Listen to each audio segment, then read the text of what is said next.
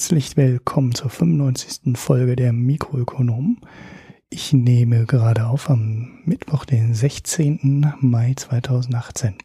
Das betrifft aber nur diese kurze Einleitung und ähm, den Director's Cut ganz am Ende, denn diese Folge habe ich zusammen mit Marcel Weiß vom Neunetz Podcast aufgenommen und da ist es auch schon seit zwei Tagen oder so veröffentlicht und aufgenommen haben wir die Folge am vorletzten Montag. Wir sprechen über Tesla und im Hauptteil vor allem über das große Bild, also was so bei Tesla los ist, was aus der Firma Tesla werden könnte, was vielleicht auch ganz anders aussieht, als sich manche Leute das heute vorstellen, weil Marcel hält es durchaus für möglich, dass Tesla in zehn Jahren komplett anders aussieht als heute und vielleicht auch keine Autos mehr produziert, sondern ganz andere Sachen macht. Und da das Thema Tesla auch bei den Hörerinnen unseres Podcasts ja gefragt ist, haben wir uns gedacht, wir nehmen mal zusammen so eine Folge auf und veröffentlichen die beide auf unseren Kanälen. Ähm, am Ende der Folge, wenn ihr diese neue Netzfolge schon gehört habt, ich habe es ja schon auf Twitter, Facebook und Google Plus und so weiter kurz empfohlen, dann äh, könnt ihr jetzt den Teil, der jetzt kommt, das ist äh, ungefähr eine Stunde, über die Kapitelmarke einfach überspringen und am Ende ähm, den Nachklapp hören, wo ich dann noch ein bisschen was zu den kurzfristigen Sachen erzähle und vor allem über die ähm, relativ legendäre Telefonkonferenz sage, die Elon Musk dann kurz nach ähm, Bekanntgabe der Geschäftszahlen gegeben hat. Denn so eine, wie soll ich sagen, interessante Analystenkonferenz gab es lange nicht mehr. Normalerweise sind die Dinger nämlich tot stinklangweilig. Gut, ich hoffe, dass der Podcast nicht tot stinklangweilig ist und wünsche euch viel Spaß bei der Tesla-Folge mit Marcel Weiß und mir. Bis später. So, hier und jetzt mit äh, Ulrich Voss. Hallo Ulrich. Hallo Marcel. Dich kennen, glaube ich, die meisten Hörer entweder von Twitter als Eckhead mhm. oder als eine Hälfte von den Mikroökonomen. Macht er jetzt auch schon eine Weile den, den Podcast, oder? Ja, ja, wir sind jetzt über 90, weiß gar nicht ganz mhm. genau, zweieinhalb Jahre. Was sind wir jetzt schon? Vielleicht haben wir sogar schon drei Jahre, muss ich mal jetzt überlegen. Aber nee, kann ja nicht. Wenn wir 90 Folgen haben, dann sind es dann sind's wahrscheinlich relativ genau zwei Jahre. Sehr vorbildlich immer dabei. In welchem, in welchem Abstand macht, macht ihr immer eine Aufnahme? Normalerweise einmal pro Woche, wenn wir einen Termin finden. Hm. Aber wir sind jetzt auch inzwischen auch ein bisschen breiter. Ne? Also wir haben jetzt ähm, mit der Hanna so eine relativ häufige Gästin, also mhm. nicht Gästin, eigentlich ist sie schon fast Teil des Teams. Und ähm, ja, es, es bildet sich so ein Netzwerk, so dass wir auch, wenn der eine mal nicht kann in der Woche, ja. wir trotzdem einen Podcast aufnehmen können. Also eigentlich sind wir jetzt relativ zuverlässig wöchentlich. Und mit dem, was wir jetzt hier gerade aufnehmen, haben wir ja schon auch schon wieder einen in dem Kasten. Vielleicht gibt es diese Woche da sogar zwei Podcasts zum ersten Mal. Synergieeffekte. Ja, ja, Wahnsinn, ne? Ähm, du hattest auf, du hattest auf Twitter geschrieben, dass du dich jetzt ja mit dem, nach den, nach dem Earnings Call, also nach dem, nach den letzten Quartalsergebnissen, äh, mit, mit Tesla, äh, so intensiv beschäftigt hast, dass du da eigentlich schon eine, eine Podcast-Ausgabe machen könntest. Und ja. ähm, da dachte ich, Mensch, da frage ich dich doch mal an, da können wir doch mal, wir kennen uns ja jetzt auch schon eine Weile, äh, lesen uns auf Twitter und, und so weiter und in Blogs schon, schon länger. Äh, mhm. und da dachte ich, da können wir doch vielleicht auch mal zusammen einfach mal was aufnehmen. Weil wir haben ja so im Vorfeld ja auch so ein bisschen drüber gesprochen, über Tesla, äh, weil ich das ein, ich finde, das ja ein ganz, ganz interessantes Unternehmen ist, weil es, ich meine, da, da erzählt man jetzt nichts, niemandem was Neues, wenn man sagt, dass Tesla die, die Geister scheidet. Ähm, mhm. Da sind, äh, da gibt's, da gibt's die, die Fanboys und, und diejenigen, die sagen, dass das kurz vorm Untergang steht und dass da gar nichts dahinter steht. Also auf der einen Seite finde ich es halt interessant, dass Musk es geschafft hat, da im, im Bereich Elektromobilität, Auto, da, da so eine starke Marke aufzubauen. Äh, das ist ja mhm. schon eine Marke. Für so ein junges Unternehmen hat er es geschafft, da eine Marke aufzubauen, die ja in, die, die sich in Sphären bewegt, in denen sich jetzt, sagen wir mal jetzt mal nur ein Apple oder, oder Vergleichbares bewegt. Ne? Also ist ja die, die Marke ist ja schon extrem stark. Und auf der anderen Seite natürlich ähm, die, die, naja, ich weiß nicht, wie, wie, wie man es sagen soll. Ist jetzt nicht alles, nicht die Realität ist dann doch meistens bei Tesla dann jetzt entspricht dann meistens dann doch nicht dem, was man, was jetzt so versprochen wird. Da können wir ja jetzt vielleicht gleich direkt mal so ein bisschen äh, darüber reden. Ähm, du hast ja du hast ja die ganzen Zahlen angeguckt, ich meine, klar, das ist, äh, es wächst alles, ähm, aber ähm, jetzt weiß ich gar nicht, habe ich die Zahlen gar nicht geguckt. Also ich finde immer interessant, diese, diese Vorbestellungen, diese mhm. unfassbar vielen Vorbestellungen, das ist ja schon eine Leistung, Leute dazu zu bekommen, bei so etwas, bei so einem Produkt mit so einem, mit so einem Preis eine Vorbestellung zu machen und dann auch über mehrere tausend US-Dollar und dann mit dem, mit dem Wissen, dass man sehr, sehr, sehr lange warten muss. Ähm, mhm. Also auf der einen Seite, ne, äh, was ja auf die starke Marke hindeutet und auf der anderen Seite aber auch, ich glaube, ich bin nicht der Einzige, der davon ausgeht, dass diese ganzen Vorbestellungen, dass sie die nicht alle erfüllen werden. Ne? Also Musk redet ja auch schon vom nächsten Modell, dass das in Produktion gehen soll, während sie jetzt halt noch am Rudern sind, da äh, das, das voranzukommen. Und ähm, ich frage mich halt da auch, wie viel von diesen Vorbestellungen sich konvertieren werden zu enttäuschten Kunden. Weißt du? Mhm. Ja, also was ich ganz interessant fand, das stand, glaube ich, in der, in, in der Pressemitteilung gar nicht drin, also in der Veröffentlichung der Geschäftszahlen gar nicht drin. Mhm. Ähm, das kam, glaube ich, aus dem Conference Call, ich bin mir nicht ganz sicher. Es waren auf jeden Fall, 400, es sind immer noch 450.000 Vorbestellungen. Das heißt, im Moment könnte man ja denken, dass äh, zumindest aus dem Ausland, also aus Europa, äh, die Kunden abspringen und sagen, nee, so lange warte ich jetzt nicht auf ein Auto, jetzt kaufe ich mir halt einen Hyundai Ioniq oder irgendwas anderes. Ne? Tesla ist ja jetzt nicht mehr so auf, allein auf weiter Flur wie bei der Vorstellung des Model 3. Aber sie schaffen es offensichtlich zumindest für alle Kunden, die abspringen, wieder neue reinzuholen, weil die Zahl der Vorbestellungen fürs Model 3 ist konstant, also da scheint keine Gefahr zu drohen. Deshalb, man weiß, sie haben nichts gesagt über ja, wie würde man das bezeichnen? Churn Rate nennt man das beim E-Mail-Newsletter. Aber es logischerweise kündigen jetzt ein paar Leute, springen ab. Aber man weiß halt nicht, wie viel. Ne? Sind 50.000 abgesprungen und da 50.000 neue an Bord oder sind 10.000 abgesprungen und 10.000 neue an Bord? Das weiß man nicht. Sie nennen nur die Gesamtzahl und die ist aber stabil. Da hätte ja durchaus so ein ja, Warnfaktor drinstecken können in der Zahl, aber aktuell nicht zu sehen. Naja, das ist, glaube ich, auch da ein bisschen, bisschen so eine Marktfrage. Ne? Was, was, hast du denn an, wenn du jetzt noch wartest, was hast du dann als Alternativen jetzt zu einem Tesla E-Auto? Und da ist, das ist ja jetzt einfach noch nicht so viel, aber das wird in na, einem Jahr, einem reichlichen Jahr, anderthalb Jahren wird das dann, wird das schon anders aussehen. Also ein Jahr könnte, könnte knapp werden, aber in anderthalb Jahren kommen, kommen dann einiges an, an Modellen dann raus. Das Problem ist die Konkurrenten kriegst du halt auch nicht. Ne? Also beim Hyundai Ioniq, ich bin leider gerade zwangsweise auf dem Markt für ein neues Auto und auf den Hyundai Ioniq, das ist ja auch zwölf Monate. Also ja. auf die reine Elektroversion, die Hybrid und Verbrennung ja. kriegst du natürlich einfacher, aber die reine Elektroversion hat auch zwölf Monate Lieferzeit und selbst die für viele unspannenden Modelle wie so ein E-Golf äh, sind sechs, neun Monate Lieferzeit. Klar, auf normales Auto muss er auch warten, aber die äh, Lieferzeiten für ein Elektroauto sind auf jeden Fall länger und teilweise sogar deutlich länger als da. Und deshalb bleiben wahrscheinlich auch noch viele dem Model 3 äh, treu, weil ne, man, man bekommt die Konkurrenz ja auch nicht. Also einfach ins Geschäft gehen und zu sagen, ich kaufe mir jetzt ein E-Auto, äh, ist ja wenig erfolgsversprechend. Kleine Anekdote, das einzige Auto, was ich als Vorführmodell gesehen habe, was zum Listenpreis nach der Zeit als Vorführmodell verkauft wurde, war ein Hyundai Ioniq. Da gab es nicht ein Prozent Rabatt drauf, okay. obwohl er danach sechs Monate im, äh, im äh, Laden gestanden hat. Das fand ich schon irre, ja. Also sie sind halt sehr begehrt. Die Nachfrage ist deutlich höher als äh, das Angebot.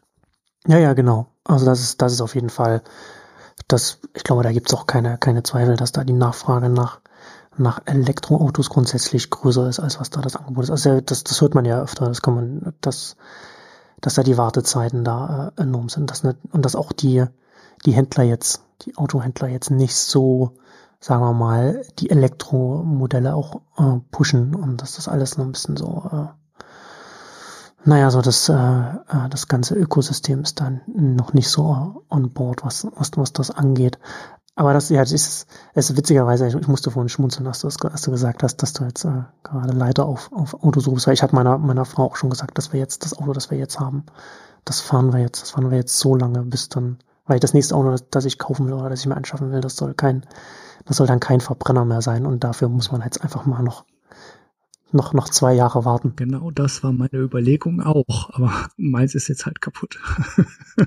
ja, und jetzt muss ich, dummerweise. Und das ist genau zwei Jahre zu früh eigentlich. Ich dachte einmal noch TÜV und dann, ne, dann kaufe ich mir ein schönes Elektroauto und bin raus und dann ist alles gut, aber ja, schade. Ging nicht auf. Genau. Was ist dir denn, ist dir von den, von den Zahlen, die du dir angeguckt hast, irgendwas Besonderes ins Auge gestochen, wo du sagst, das hast du jetzt, das hast du jetzt nicht erwartet, also was jetzt? Ja, also die große Frage bei Tesla aus, aus äh, finanzieller Sicht ist ja, braucht Tesla noch mal Geld, äh, um die hm. Produktion hochzufahren oder kommen sie mit dem Cashflow aus?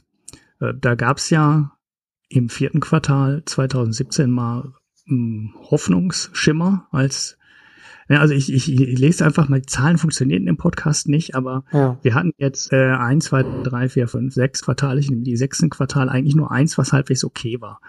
Das letzte Quartal 2016 hatte einen Cashflow, der war über eine Milliarde im Minus, dann waren es 842 Millionen, dann waren es 1,3 Milliarden Miese, 1,5 Milliarden Miese und das letzte Quartal 2017 war nur 400 Millionen negativer Cashflow und da konnte man sagen, okay, vielleicht hat Tesla jetzt die Produktion langsam für bezahlt und finanziert und die kommen jetzt so in die Richtung, wo der Cashflow positiv wird. Das ist ja der erste Schritt, den du machen musst, ähm, um irgendwann mal Gewinne ausweisen zu können. Die Zahl war jetzt aber im ersten Quartal 2018 wieder über eine Milliarde in den Miesen. Das heißt, sie haben jetzt drei von vier Quartalen über eine Milliarde negativen freien Cashflow produziert. Ähm, das heißt, Tesla ist, braucht immer noch jede Menge Geld, um die Produktion hochzufahren. Das schlägt dann auf den Cash-Bestand auch durch. Das ist das, wo Analysten auch sehr intensiv drauf gucken. 3,4 Milliarden Dollar im letzten Quartal, 2,7 Milliarden dann jetzt im ersten Quartal 2018. Das sind immer Zahlen, die sehr intensiv dann beobachtet werden. Ähm, was positiv war, ist, ähm, der Umsatz wächst weiterhin 26 Prozent plus im Vergleich zum Vorjahr interessanterweise auch nicht nur aus der Model 3 Produktion, sondern auch die beiden bekannten Modelle, Model S und Model X, wachsen noch relativ solide. Wenn man sich die Auslieferung anguckt, waren das immerhin 20 Prozent plus, ne? Und des restlichen 6 Prozentpunkte kamen dann halt aus dem neuen Model 3. Ähm, das sieht also von daher auch so auch okay aus. Zwischendurch konnte man mal so ein bisschen Angst haben, dass Model S und Model X entweder nicht mehr nachgefragt werden oder Tesla halt die Produktion nicht ähm, liefern kann, die ähm, draußen ist. Aber das sieht wieder ganz okay aus. 20 Prozent Wachstum. Da wären einige Firmen, einige Automobilfirmen, glaube ich, ganz froh drüber. Ja, muss Schaft. man aber dann auch immer noch dazu sagen, dass das natürlich von allen Automobilherstellern Tesla bei den absoluten Zahlen äh, auf, auf sehr niedrigem Niveau ja. agiert. Ja, ja, ja, aber gut, sind äh, aber bei Model S und Model X sind sie inzwischen in Amerika, also ich weiß nicht, vor zwei Jahren ähm, bestverkauftes Auto in der Oberklasse geworden hm. und sind es ähm, irgendwann 2017 den genauen Zeitpunkt Kopf in irgendeinem Quartal auch in Europa bestverkauftes Oberklasse-Modell geworden. Und das ist ja auch einer der Geschichten, also vor dem 7er BMW, vor der S-Klasse. Ja. Das ist auch eine der Geschichten, die das so interessant macht aus deutscher Perspektive, weil die Automobilindustrie ist halt extrem wichtig. Und äh, gerade BMW und Mercedes verdienen halt sehr, sehr viel Geld mit den Oberklassenautos. Das sind ja. die eigentlichen Geldbringer. Ne? So A-Klasse, das ja. bringt Volumen und Umsatz, aber Geld bringen eigentlich die Top-Modelle. Und wenn das so ein weltweiter Trend werden sollte, ähm, tut Tesla den deutschen Premium-Herstellern auch schon weh, selbst wenn die absoluten Stückzahlen, die Tesla hat, jetzt nicht so toll sind. Übrigens hat Tesla auch was zum Model 3 gesagt. Sie sagen, dass sie in Amerika selbst mit der äh, Produktion, die ja unter einigen Anlaufschwierigkeiten leidet, schon äh, nahe am Best-Selling, ich weiß nicht, sie haben es, glaube ich, Mid-Size Sedan genannt, ne? also Mittelklasse, ja, Sedan, was ist das? Auto mit Kofferraum, ne? Wie übersetzt man das? Limousine ist ja nicht so die richtige Übersetzung. Aber auch da ähm, sind sie kurz davor, alle anderen zu überholen. Also unter anderem auch den Dreier BMW und äh, weiß nicht, wer da sonst noch in die Klasse reinfallen würde. C-Klasse von Mercedes, ich weiß nicht. Äh, so in der Größenordnung. Und das ist schon ganz interessant, weil sie müssen nicht mehr viel mehr Produktion ähm, hinbekommen und dann sind sie auch in der, dann sind alle drei Modelle, die Tesla aktuell liefert, in ihrer Klasse ähm, das bestverkaufte Auto in den USA. Schon, schon durchaus beeindruckend. Ja, auf jeden Fall. Ne? Also gerade wenn man halt, wenn man sich die entsprechenden Marktsegmente anschaut.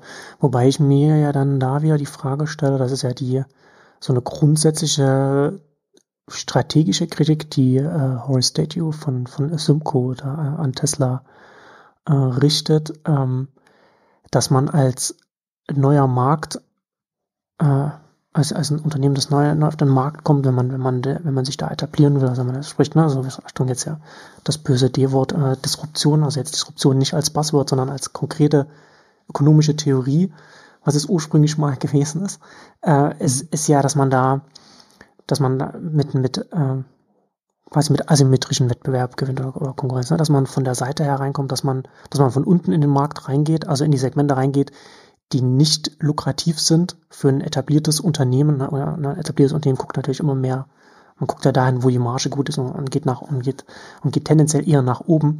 Und der Disruptor kommt von unten und arbeitet sich dann auf dem Markt nach, nach oben vor. Und Tesla macht es ja genau andersrum. Ne? Also wie, wie, du jetzt ja schon beschrieben hast. Sie sind auf den, auf den hochpreisigen Segmenten eingestiegen. Äh, deswegen war auch die starke Marke auch so wichtig, dass man, dass man die frühzeitig bekommt, damit man dann sich dann auch da dann da etablieren kann oder zumindest da vorankommt. Aber und die die Befürchtung oder, oder die strategische Kritik dann, die, die, die von dir kommt die ich zum Teil auch teile, ist, dass du ja, dass ja dann ein Tesla, je erfolgreicher es ist, desto, äh, desto eher wird es ja die etablierten Hersteller aufwecken, dann in, mhm. in, in direkte Konkurrenz zu treten, ne? also, also auf den, auf den oberen Segmenten, weil, wie du schon sagtest, ne, da wird es, da tut es denen weh und wenn es denen weh tut, werden sie umso schneller dann auch darauf reagieren. Und wenn mhm. wir jetzt darüber reden, jetzt von einem, von, beim, beim Antrieb, von einem Verbrenner zum, zum Elektroantrieb überzugehen, dann ist das, dann ist das erstmal an sich jetzt keine disruptive Technologie, weil es nicht äh, auf die auf das Geschäftsmodell selbst einwirkt. Ne? Ob du jetzt als Autohersteller jetzt ein Verbrennerauto verkaufst oder ein E-Auto verkaufst, macht für dich jetzt erstmal keinen großen Unterschied. Es macht einen großen Unterschied für die Händler, weil da natürlich noch die Werkstätten dranhängen und so weiter, die da die dann davon betroffen sind aber für dich als Hersteller erstmal nicht so sehr. Ist natürlich schon ein sehr, eine sehr große Veränderung, weil du natürlich ans Herz des, des Produktes rangehst. Und gerade ne, so Deutschland hier, da sind wir ja natürlich mit unseren, mit unseren Verbrennern, mit unseren, unseren Dieselmotoren, auf die wir so stolz sind, ist das natürlich nochmal, nochmal was ganz anderes. Aber so grundsätzlich ist es ja eher eine, eine wie man sagt, eine Sustaining Innovation, also, also eher so eine erhaltende Innovation, weil es das Geschäftsmodell nicht ändert. Was wiederum bedeutet, dass ähm, Tesla da auch direkt angegriffen werden kann und zwar auch von Unternehmen, die dann, sagen wir jetzt mal, ihre, ihre Massenherstellung sehr viel besser im Griff haben als ein Tesla. Also auch eine, eine, eine Nachfrage, wenn sie erstmal so ein Produkt auf dem Markt haben, stärker, besser, besser bedienen können. Also rein theoretisch jetzt gesagt. Ne? Mhm. Äh, und das ist natürlich auch so, deswegen ist auch meine, meine Überlegung, ich, ich, ich glaube, dass für Tesla so ein, so ein entscheidendes Moment jetzt in den, in, in den nächsten zwei Jahren kommen wird, wenn ganz viele Modelle, nicht nur von europäischen Herstellern, sondern auch von den Chinesen äh, auf, auf, den, auf den Markt kommen und der Markt der E-Autos dann sehr schnell sehr anders aussehen wird. Hm. Ja, Tesla hat ja eben, hat auch Unmengen von Konkurrenten. Und sie sind halt nur eine Firma. Die Frage ist, sie haben jetzt drei Modelle. Die drei Modelle sind alle gut im Markt. Ne? Habe ich ja gerade hm. schon kurz gesagt. In den USA in allen drei Marktsegmenten der führende Anbieter ähm, obwohl alle anderen hauptsächlich Verbrenner liefern und Tesla das Elektroauto liefert. Also man muss da kein ja. Subsegment für Elektroautos machen. Sie sind in dem Marktsegment erster und sie sind ja. oft auch der einzige, der ein Elektroauto bietet. Ähm, aber ähm, ob man die Fahrzeugvielfalt, ne, also als ein Hersteller ähm, abdecken kann, ist natürlich eine der ganz großen Fragen. Ne? Also wenn du jetzt ein Van haben willst und du willst ein SUV haben und du willst ein Kombi haben und du willst ein kleines Stadtauto haben und so, man muss sich mal die Produktpalette von VW anschauen, ohne dass man Seat, Audi und äh, Skoda mit dazu nimmt. Das, die kannst du völlig weglassen. Allein die Produktpalette von VW ist ja schon so riesig und so unüberschaubar, dass du ja teilweise Angebote hast, die extrem ähnlich sind. Tesla wird es demnächst zum ersten Mal versuchen. Als ist das nächste angekündigte Modell ist ja ähm, das Model Y. Das soll ja auf Basis des äh, Model 3 entwickelt werden. Und da sagt Musk ähm, zum, also es soll, soll so ein SUV werden, so ein untere Mittelklasse SUV, weiß man noch nicht so ganz genau, ist ja noch nicht vorgestellt, das Modell. Aber das soll sich ganz gro ganz viele Bauteile mit dem Model 3 teilen. Und das wäre dann das erste Mal, dass Tesla dann hingehen könnte und aus einem Produkt ähm, zwei macht oder drei macht oder vier macht und das so als Plattform benutzt, wie die anderen Automobilhersteller das auch. Ähm, ich wollte schon gerade sagen, machen, so dass ne? sie jetzt, dass sie jetzt so weit sind, dass sie von der Branche lernen. Genau. Und äh, das, das ist natürlich dann auch wieder so ein ganz entscheidender Schritt, den die gehen müssen, weil nur mit drei Modellen können die halt nicht richtig groß werden. Ne? Weil so in dem eigentlich größten, zumindest in Europa, größten Segment sind sie halt noch nicht da. Also dem boomenden Segment, das sind halt die SUVs. Klar sind sie da, aber halt mit dem Model ähm, X, das ist halt so ein Panzer, also das ist halt so ein richtiger Panzer, so ein richtiges Monsterteil. Und äh, da, wo jetzt halt viele Autos verkauft werden, der Tiguan oder es wird ja jetzt quasi jeder Kleinwagen auch noch mal in so einer SUV-Version aufgelegt. Und da sind die halt überhaupt nicht da. Und das muss man jetzt erstmal hinkriegen, in den Klassen auch überall mitspielen zu können. Das ist dann halt so, wenn, wenn sie jetzt die Model 3 Produktion hochgefahren haben, das werden sie hinkriegen. Ich habe da keine größeren Zweifel dran. Äh, ich habe nur den Zeitplan von Anfang an für viel zu äh, euphorisch und optimistisch gehalten. Und jetzt hinken sie halt zwei Quartale hinterher, vielleicht hinken sie auch vier Quartale hinterher und müssen zwischendurch nochmal irgendwann Geld einsammeln. Aber ich glaube nicht, dass Tesla da komplett dran scheitern wird. Okay. Das ist, ist natürlich dann so eine, so eine Zeitschiene, ne? Weil du dann genau in das Problem kommst, was du jetzt gerade angesprochen hast. Irgendwann werden die anderen halt auch Modelle auf dem Markt haben. Und dann wird man sehen, ähm, wie schnell, wie gut die werden und ob Tesla da einen Vorsprung hat, der groß genug ist, dass die Leute alle immer noch blind sagen, ich kaufe jetzt den Tesla, ohne den gesehen zu haben und ohne Lieferdatum zu bekommen und ohne einen Preis zu haben. Ne? Also die deutschen äh, Hersteller, Vorbesteller haben ja immer noch keinen Preis. Es gibt ja noch keinen offiziellen Preis fürs Model 3 in Deutschland. Weiß immer noch keiner. Wird immer so hochgerechnet mit Mehrwertsteuer obendrauf. Aber da weiß keiner, ob die eins zu eins umrechnen, also so umrechnen wie Apple? Also äh, was nicht so richtig schön ist, der Umrechnungskurs, den Apple ansetzt, oder ob die umrechnen, ähm, ja, wie am RAM-Markt, wo alles, äh, wo alles quasi mit dem Währungskurs nur umgerechnet wird und du dann einen europäischen Preis bekommst. Man wird sehen, aber ich war auch skeptisch. Ne? Ich habe auch immer gesagt, ah, das ist alles nicht so kompliziert und das ist alles nicht so schwierig und die europäischen Hersteller werden da schneller aufhören, ähm, aufholen, als sich das mancher Tesla-Fanboy gerade vorstellen kann. Aber inzwischen sehe ich dann doch so einige, die ihre Produktupdates, also auch in der zweiten Generation, mehr oder weniger vor die Wand gesetzt haben. Also hm, ja. Renault hat die Zoe geupgradet, hat denen einen größeren Akku gegeben und gleichzeitig eine schlechtere Ladeelektronik. Das heißt, du hast jetzt einen, einen kleinen Wagen mit, mit einer vernünftigen Batterie, die vorher war eigentlich ein Witz. Und äh, dadurch, dass die die Ladeleistung gedrittelt haben ungefähr, äh, hast du, brauchst du jetzt fünf oder sechs Mal so lange, um deinen Akku voll zu laden. Da gibt's jetzt den Nissan Leaf und die haben das ähm, Temperaturmanagement im Akku ähm, ja total, äh, kann ich sagen, total versagt. Das äh, funktioniert überhaupt nicht. Wenn du da mit einer Akkuladung durch die Stadt fährst, ist das alles nicht kritisch. Produziert er halt auch ein bisschen Abwärme und beim Laden produziert er auch Abwärme und wenn du das dann auf einer Langstrecke fährst und du bist beim dritten Laden, lädt der Akku auch nur noch mit äh, Bruchteil von dem, also ein Drittel teilweise nur, der Leistung, die der beim ersten Ladevorgang hatte. Das heißt, auch an den Stellen kannst du Sachen richtig falsch machen und das ist jetzt auch der zweite Leaf, ne? Das ist die zweite Version. Eigentlich solltest du sagen, ja, der zweite wird ja jetzt viel besser. Die haben es aber wirklich geschafft, das ähm, Akku-Thermomanagement in der zweiten Version schlechter zu machen als das in der ersten Version. Und so Fehler kennst du halt nicht von Tesla, ne? Diese ja. Kernkomponenten, den Elektromotor und das Akku und den Akku und das Ladesystem bis hin zu dem Supercharger-Network, das ist bei Tesla einfach gut. Ne? Da gibt's nichts dran zu mosern. Das ist von vorne bis hinten nahezu perfekt. Und da sind, glaube ich, da ist der Entwicklungsvorsprung von Tesla gar nicht so klein, wie ich zwischendurch auch mal gedacht habe. Ja, absolut.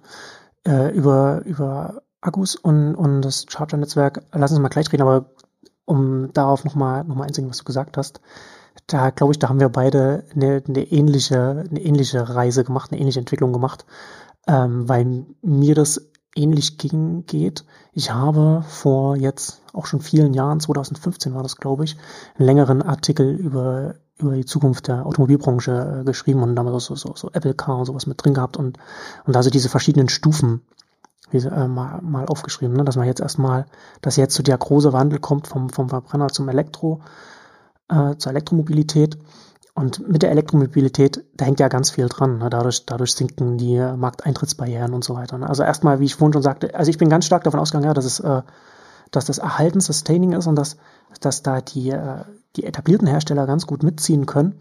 Und dass natürlich dann, aber dann natürlich sich der Markt verändert, weil dadurch äh, ein, ein Elektroantrieb, ein Elektromotor ist sehr viel weniger komplex als, als ein guter Verbrenner, das zu bauen. Ne? Und das, mhm. was, was halt dazu führt, dass es dann zu mehr Wettbewerb kommt und so weiter. Ne? Man dann ganz, was auch ganz, was auch interessant ist für so On-Demand-Sharing und so weiter, weil dann natürlich dann auch mehr Spielraum reinkommt, wie man, wie man äh, die Vehikel vielleicht selbst konstruiert, ne? weil mehr Unternehmen dann experimentieren und das dann und das dann auch von, vom Formfaktor her dann ähm, größer wird. Und wir sehen das jetzt zum Beispiel auch jetzt hier also hier in Berlin zumindest sieht man das jetzt so, diese, diese E-Roller, die man äh, auch einfach äh, mieten kann oder, oder die E-Bikes, die jetzt, die jetzt kommen. Das ist ja alles auch Teil der Elektromobilität.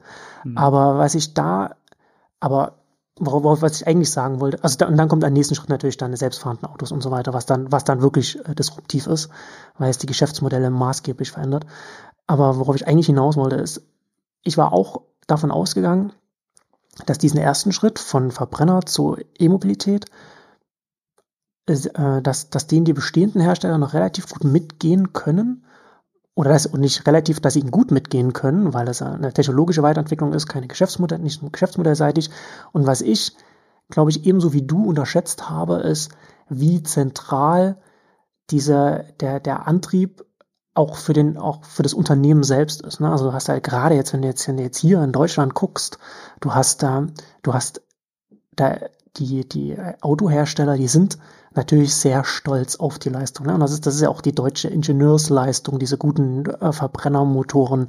Äh, und, und da hast du die Ingenieure, da hast du den Betriebsrat, da hängen ja auch äh, sehr, sehr viele Arbeitsplätze dran in, in, bei allen Stufen äh, also auch bei allen Gehaltsklassen da, ne, also durch, durch die Bank.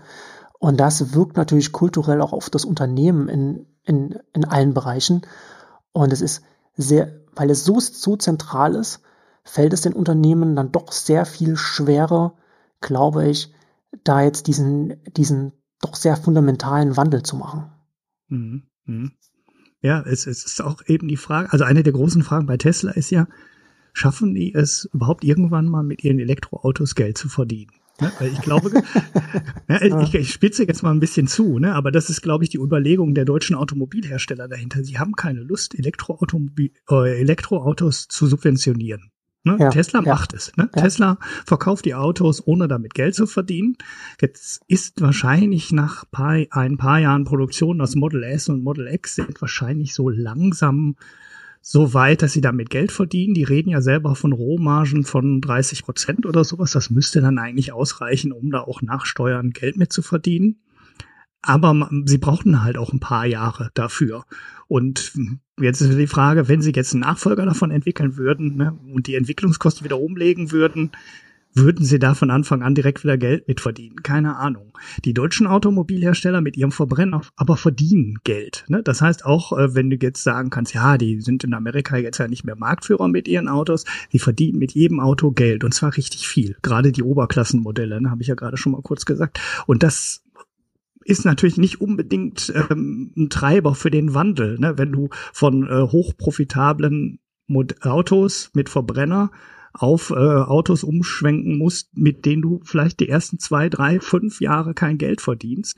Ja. Das weiß ja, ich weiß nicht, gibt es jemanden, der im Moment mit Elektroautos Geld verdient? Ich glaube, den gibt es einfach nicht. Ne? Und das bremst natürlich so einen Wandel extrem, weil wenn der Betriebsrat dann sagt, hier haben wir ganz viele Arbeitsplätze und da arbeiten ganz viele Leute und verdienen ganz viel Geld damit, ähm, kannst du natürlich auch nicht sagen, äh, hast du keine guten Argumente, wenn du sagst, ja, wir stecken aber jetzt mal ganz viele Leute in eine andere Fabrik, die macht ganz viele andere Sachen und damit verdienen wir dann kein Geld mehr.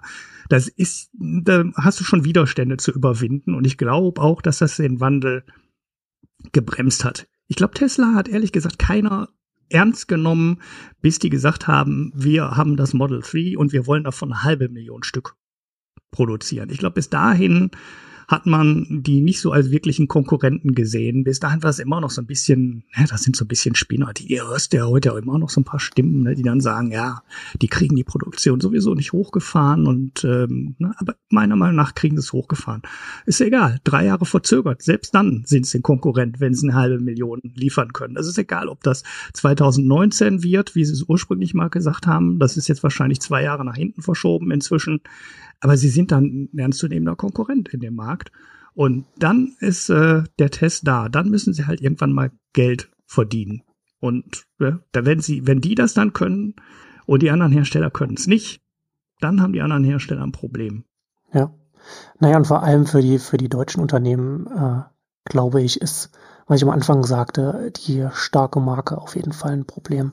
Weil die deutschen Hersteller natürlich sehr starke globale Marken haben, auf denen sie den sie auch stark setzen können, auch wenn das dann, selbst wenn sie das jetzt äh, viel verschlafen und, und dann relativ spät dann drin sind, haben sie immer noch die, also vorausgesetzt, die ganzen Dieselskandale, äh, inwiefern das dann die Marken kaputt macht, ein bisschen wirkt das natürlich auch auf, aber trotz alledem sind die Marken noch sehr stark und da hat, da hat Tesla relativ früh es geschafft, da selbst eine starke Marke aufzubauen, was wir jetzt äh, von, von den Chinesen jetzt nicht behaupten können. Ne? In Chile zum Beispiel, äh, da, das, das muss dann halt sich so ein, ein Volvo nehmen oder so. Ne? Da gibt's ja, da ist es natürlich auch ein bisschen, also das ist halt schon, das ist dann schon schwer, schon schwierig. Ähm, war aber auch ein cleverer Schachzug. Kurze, kurze ja. Randnotiz. Also Volvo war einfach unfassbar preiswert. Und damit haben sie eine gut besetzte Marke in Europa und den USA gekauft auf einen Schlag und haben gleichzeitig einen Haufen Modelle ähm, gekauft, die sie in China auch einfach verkaufen können und haben dafür ein paar Milliarden bezahlt. Ich weiß nicht, was es gekostet hat. Vier, fünf, sechs Milliarden. Also das war ja außer Insolvenz quasi rausgekauft. Und das hat die ja gar nichts gekostet. Und ne, geht in beide Richtungen auf. Sie können die vorhandenen ja. Modelle in China produzieren und können jetzt halt auch alles, was sie in China entwickeln, gerade an Elektromobilität, direkt ähm, in den ganzen Rest der Welt auch ausrollen über die Marke Volvo. Das ist total clever. Aber hm ne, Nebenaspekt. Absolut, ja. Nebenaspekt auf jeden Fall. Geely ist sowieso äh, ganz interessant mit der ganzen Daimler-Geschichte. Das, das, da könnte auch, man auch, ja, ja. könnte man auch äh, ausführlich drüber reden, aber das ist ja jetzt, jetzt hier nicht so das Thema. Ähm, lass uns mal Lass uns mal äh, äh, weitergehen. Äh, ich hatte es ja vorhin schon gesagt, ich würde gerne auch noch so ein bisschen so über, über die Akkugeschichte reden, weil ich glaube, was ich halt bei Tesla auch interessant finde, also zum einen bin ich nicht sicher, ich bin nicht so hundertprozentig optimistisch wie du, was, was die Produktion angeht. Deswegen äh, beobachte ich das sehr interessiert, wie sich das, wie sich das entwickelt. Ähm, aber ich finde bei Tesla mindestens ebenso spannend, dass man, dass es ein Unternehmen ist, bei dem nicht ganz klar ist, ob es in zehn Jahren noch als ein Automobilhersteller wahrgenommen wird äh, äh, oder ob es nicht eher ein Unternehmen ist, das zwar auch Autos äh, produziert und, und verkauft, aber so der Schwerpunkt äh, vielleicht ganz woanders liegt, weil sie ja zum einen das Supercharger-Netzwerk aufbauen, bei dem sie ja jetzt wohl auch gesagt haben, dass sie tendenziell, dass sie sich vielleicht auch vorstellen könnten, das, das zu öffnen. Äh, und auf der anderen Seite natürlich auch mit, mit dem ganzen sehr, naja, ich sag mal, auch ein bisschen, weiß ich, ich, ich wie das, wie, das für die Shareholder war, aber das mit dem, dass das Tesla und, und, und Solar City jetzt so zusammengelegt wurde, äh, so ein, so ein Musk-Merger, ähm, dass sie ja, dass sie ja auch ganz viel auf der, auf der Batterie, auf der Akkuseite auch sehr viele Produkte haben und da, und da weiterentwickeln. Also, ich weiß nicht, also von der, von der Kategorie her äh, ist, das, ist das ein Unternehmen, das auch so ein bisschen, finde ich, ähm, noch einfach noch nicht gesetzt ist. Ne? Dass er, dass er dadurch, dass es mhm. ja äh, Elektromobilität oder, oder, oder ne? dass, dass er so strombasiert ähm, quasi so im Zentrum von, von Tesla steht, gibt es ja mehr Produkte. Ne? Ist ja nicht, dass, dass jetzt alle auch Richtung Akku, was sie, was sie produzieren, ist ja jetzt nicht alles auf Mobilität ausgerichtet. Ne? Da hast du ja diese, diese, diese Solardachinstallationen, da hast du diese, die, natürlich die Akkus, die, die im, im Haus sind. Das, natürlich ist das dann auch alles mit, mit, dem, mit dem Laden des, des Autos verbunden, mehr oder weniger, mal mehr, mal weniger. Aber so grundsätzlich finde ich es ganz interessant, dass sie, dass sie doch von der Produktpalette her sich durchaus in verschiedene Richtungen entwickeln können, gerade wenn wir jetzt mal sagen, so in, in ein paar Jahren sehen sie sich in einer ganz anderen Konkurrenzsituation gegenüber und gleichzeitig machen sich vielleicht, machen sich ihnen noch ganz andere äh, Märkte noch auf. Ne? Gerade wenn man sagt, jetzt Elektromobilität explodiert, dann ist natürlich so ein First Mover mit so einem, mit so einem, mit so einem Ladenetzwerk, der sich, der, der auch, der auch die ganze Technik im Griff hat, hat natürlich da auch äh, extreme Chancen, da äh, ein ganz neues Segment zu besetzen, das es so in der Art vorher gar nicht gegeben hat. Also klar, Tankstellen und so weiter. Aber das, heißt, das geht ja jetzt schon nochmal, kann jetzt schon nochmal so ein paar andere Sachen, dann ein paar andere Aspekte haben. Und ähm, also das finde ich grundsätzlich so vom, vom Big Picture her interessant. Aber vielleicht kannst du da jetzt zu den, zu den aktuellen äh, Sachen, wie sie da stehen, vielleicht noch kurz was sagen, wenn du, wenn du möchtest. Ja. Ja, das ist, äh, das ist so ein Punkt, den ich auch ähm, intensiv beobachte und auch schon ein paar Mal so kurz verblockt habe. Ähm, ob der also die deutschen Hersteller sagen ja im Wesentlichen, Akkus kommen von Zulieferern. Das ist ja die eine Strategie. Du sagst, ich besorge mir halt irgendwo, schließe ich einen Liefervertrag ab. LG ist ja groß, Samsung ist groß. Ähm, in China gibt es ein paar die große, äh, ein paar weitere große Lieferanten die, ähm, wo du Akkus ähm, halt einsourcen kannst, dann sagst du, ey, halt, ich brauche da 20 Millionen von oder 100 Millionen von und dann liefern die Dinger. Hoffentlich. Das hoffen zumindest die deutschen Hersteller. Und das Maximum, was dann in Deutschland gemacht wird, ist das äh, zum Akkupack zusammenzuschrauben, äh, Software dafür zu besorgen, das Ding vernünftig zu kühlen, damit du nicht in so Probleme kommst wie ähm, der Nissan Leaf 2. Und Tesla macht es anders, hat die komplette gegengesetzte Strategie und sagt, ähm, für wenn du Elektromobilität ähm, und eigentlich Strom in Zukunft denken willst, musst du den Akku selber im Griff haben. Ähm, bisher war ich auch erst so der Meinung, also das ist eine ganz interessante Wette. Ne? Tesla geht halt die Wette und sagt, wir müssen die Akkuproduktion in den Griff haben, um damit bessere Autos zu bauen. Da war ich auch lange ähm, deutlich skeptischer als Tesla. Und ich habe es immer gesehen, dass es, ne, man kann so machen, kann so machen, man weiß nicht, wie die Rechnung ausgeht. Ähm, ich habe nur nie die These der Fanboys vertreten, äh, die immer der Meinung sind, man muss den Akku zwangsläufig selber machen, um ein vernünftiges Elektroauto zu bauen.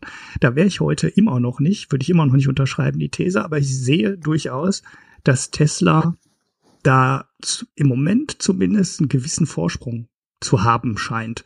Also sowas, dass ein Automobilhersteller ähm, in Australien so einen Strompuffer liefert, um das Stromnetz äh, mal kurzzeitig gegen äh, Lastspitzen oder äh, Lastschwankungen zu stabilisieren. Hm. Das macht halt kein anderer. Tesla kann das, Tesla liefert das und der äh, Stromversorger in der Region ist zumindest so wie Tesla es sagt und auch aus anderen Quellen entnehme ich, dass das nicht jetzt reine PR von Tesla ist, sehr, sehr zufrieden damit, weil die innerhalb von Sekunden ähm, das Stromnetz stabilisieren können. Und das schafft halt kein anderes Kraftwerk. Es gibt nichts, was du so schnell rauf und runter fahren kannst.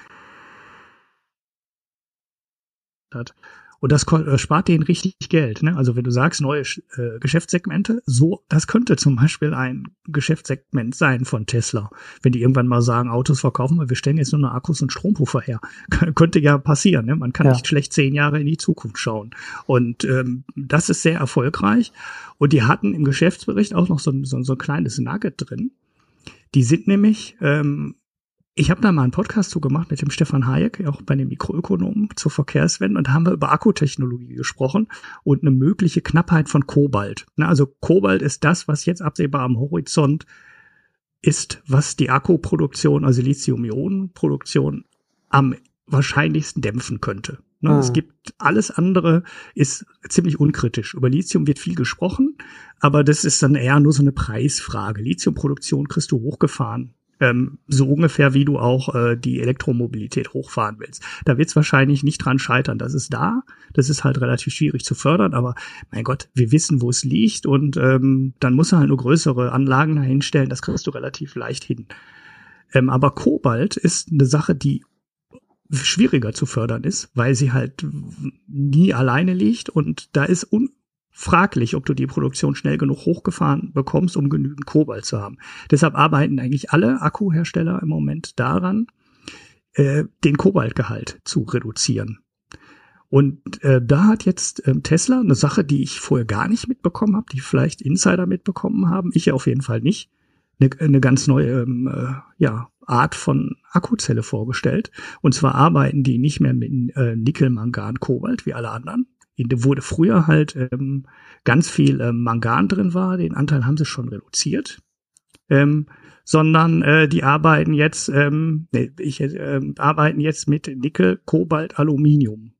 Und dafür, für diese Zelle, die Tesla jetzt hat, die wohl auch ins Model 3 schon eingebaut wird, brauchst du viel weniger Kobalt als in den alten Zellen.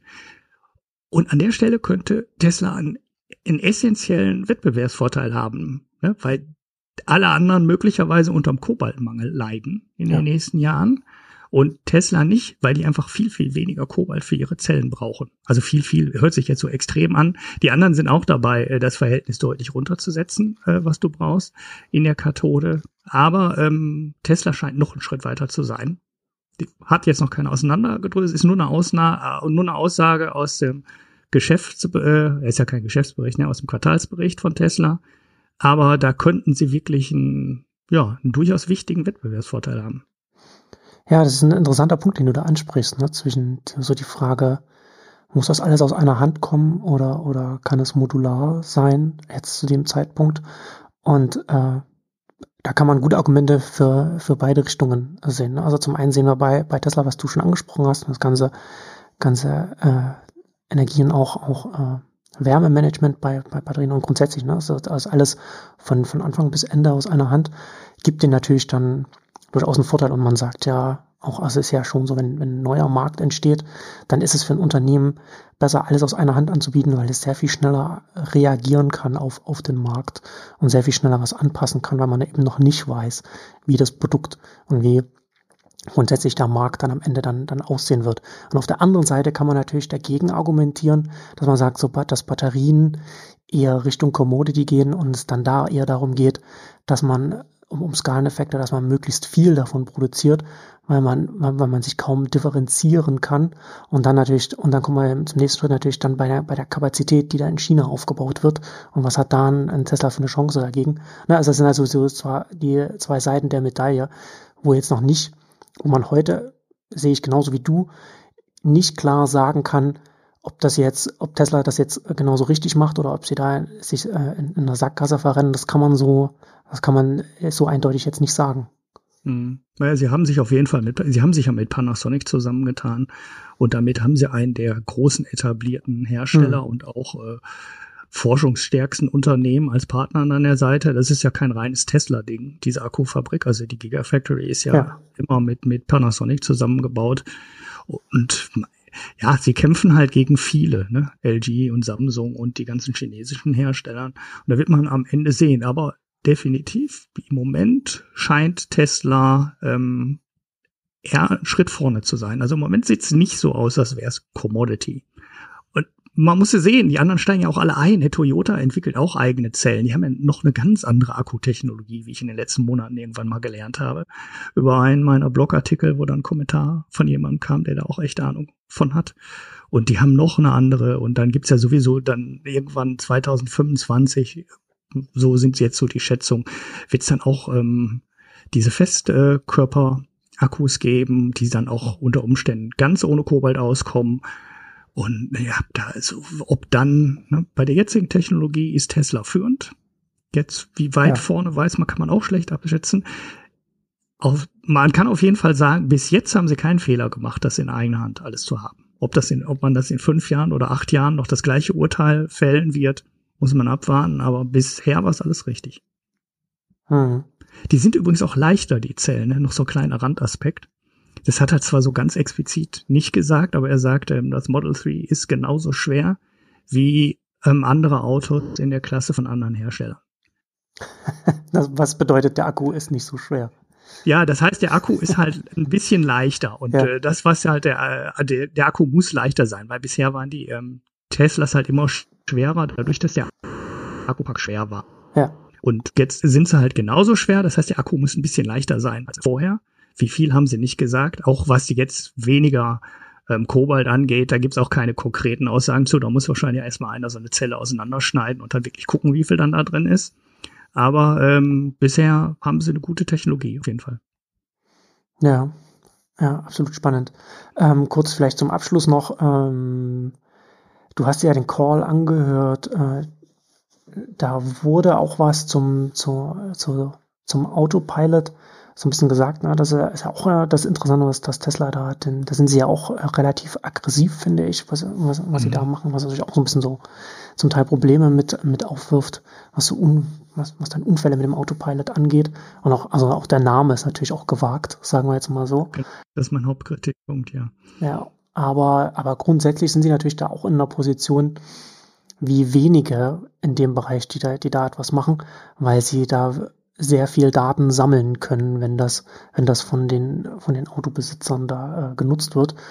Und ja, also zum einen interessant, ich habe jetzt mal hier dein, in, dein, in deinen Notizen, die du, die du mit mir geteilt hast, mal nochmal geguckt, finde ich, ähm, dass ja dann auch äh, Richtung, Richtung LKW da ähm, machen sie, arbeiten sie ja auch. Also haben sie, ich weiß gar nicht, haben sie, haben sie schon was vorgestellt, ne? Ähm, da finde ich interessant. Da gibt es auch schon Vorbestellungen für, ja, ja. Da finde ich, da finde ich interessant, dass sie da äh, das sagen, was, was, was natürlich dann naheliegend ist, ne? Also dass das Platooning dann in dem Bereich, dann, wenn, wenn man Autonomie und LKW zusammennimmt, dass man dann mit dem Platooning dann natürlich dann direkt in, in den Bereich kommt, also in ein, in ein Aufgabenfeld kommt, das von, das von äh, Zügen abgedeckt wird. Und da wird es dann natürlich auch nochmal interessant. Da könnte so ein Unternehmen, schon allein das ist ein, ist ein riesen Marktfeld, wenn man sich da als Unternehmen, als Hersteller für so etwas schafft, zu, wenn man das schafft, da zu etablieren. Aber da ist natürlich dann auch nochmal so ein, so ganz viele Felder, die Tesla so aufmacht, ne? Also wir mhm. haben jetzt darüber über, wir haben, sie, sie bauen Elektroautos im oberen Segment, sie bauen, sie, sie arbeiten an, an, den, an den Batterien, sie haben, sie, sie arbeiten an, an einem selbst, an selbstfahrenden Funktionalitäten. Sie arbeiten jetzt äh, an, an elektrischen LKWs, die dann auch mal äh, über selbstfahrend und so äh, verknüpft werden könnten mit, äh, äh, was man als, als Platooning so zusammenfasst. Das ist dann schon, das sind schon echt viele Felder, aber alles sehr spannende Felder, in, in, denen, in denen sie da arbeiten. Mhm, auf jeden Fall das äh, allein dieses Platooning. Ne? Ich, ich habe bis heute nicht verstanden, ob noch in einem der hintereinander fahrenden LKWs dann ein Mensch sitzt oder ob mhm. der komplett autonom fährt. Naja, kann ja dann vorne sitzen, ne? Ist ja wieder wieder Zugführer dann. Genau, und die da, die, das, wenn man ein halbwegs modernes Auto hat mit äh, den Fahrassistenten, die man heute alle kaufen kann, weiß man, dass man äh, auf der Autobahn heute mit so einem äh, Abstandsdingen auch problemlos hinter seinem äh, Vorfahrer hinterherfahren kann. So, das Auto hält den Abstand und das funktioniert. Das ist ja eigentlich schon proven Technology. Also da sehe ich jetzt ehrlich gesagt auch so den ganz großen Vorteil von Tesla nicht, weil wenn man die Systeme kennt, die die deutschen Hersteller da verbauen, also auf einer Spur in definierten Abstand hinter dem Vordermann herfahren, das schaffen die deutschen Her das schaffen die deutschen Hersteller auch. Das kannst du heute kaufen, dann musst du da so ein Fahrassistenzsystem für zwei oder 3.000 Euro dazu kaufen. Ähm, aber dann hast du das eigentlich.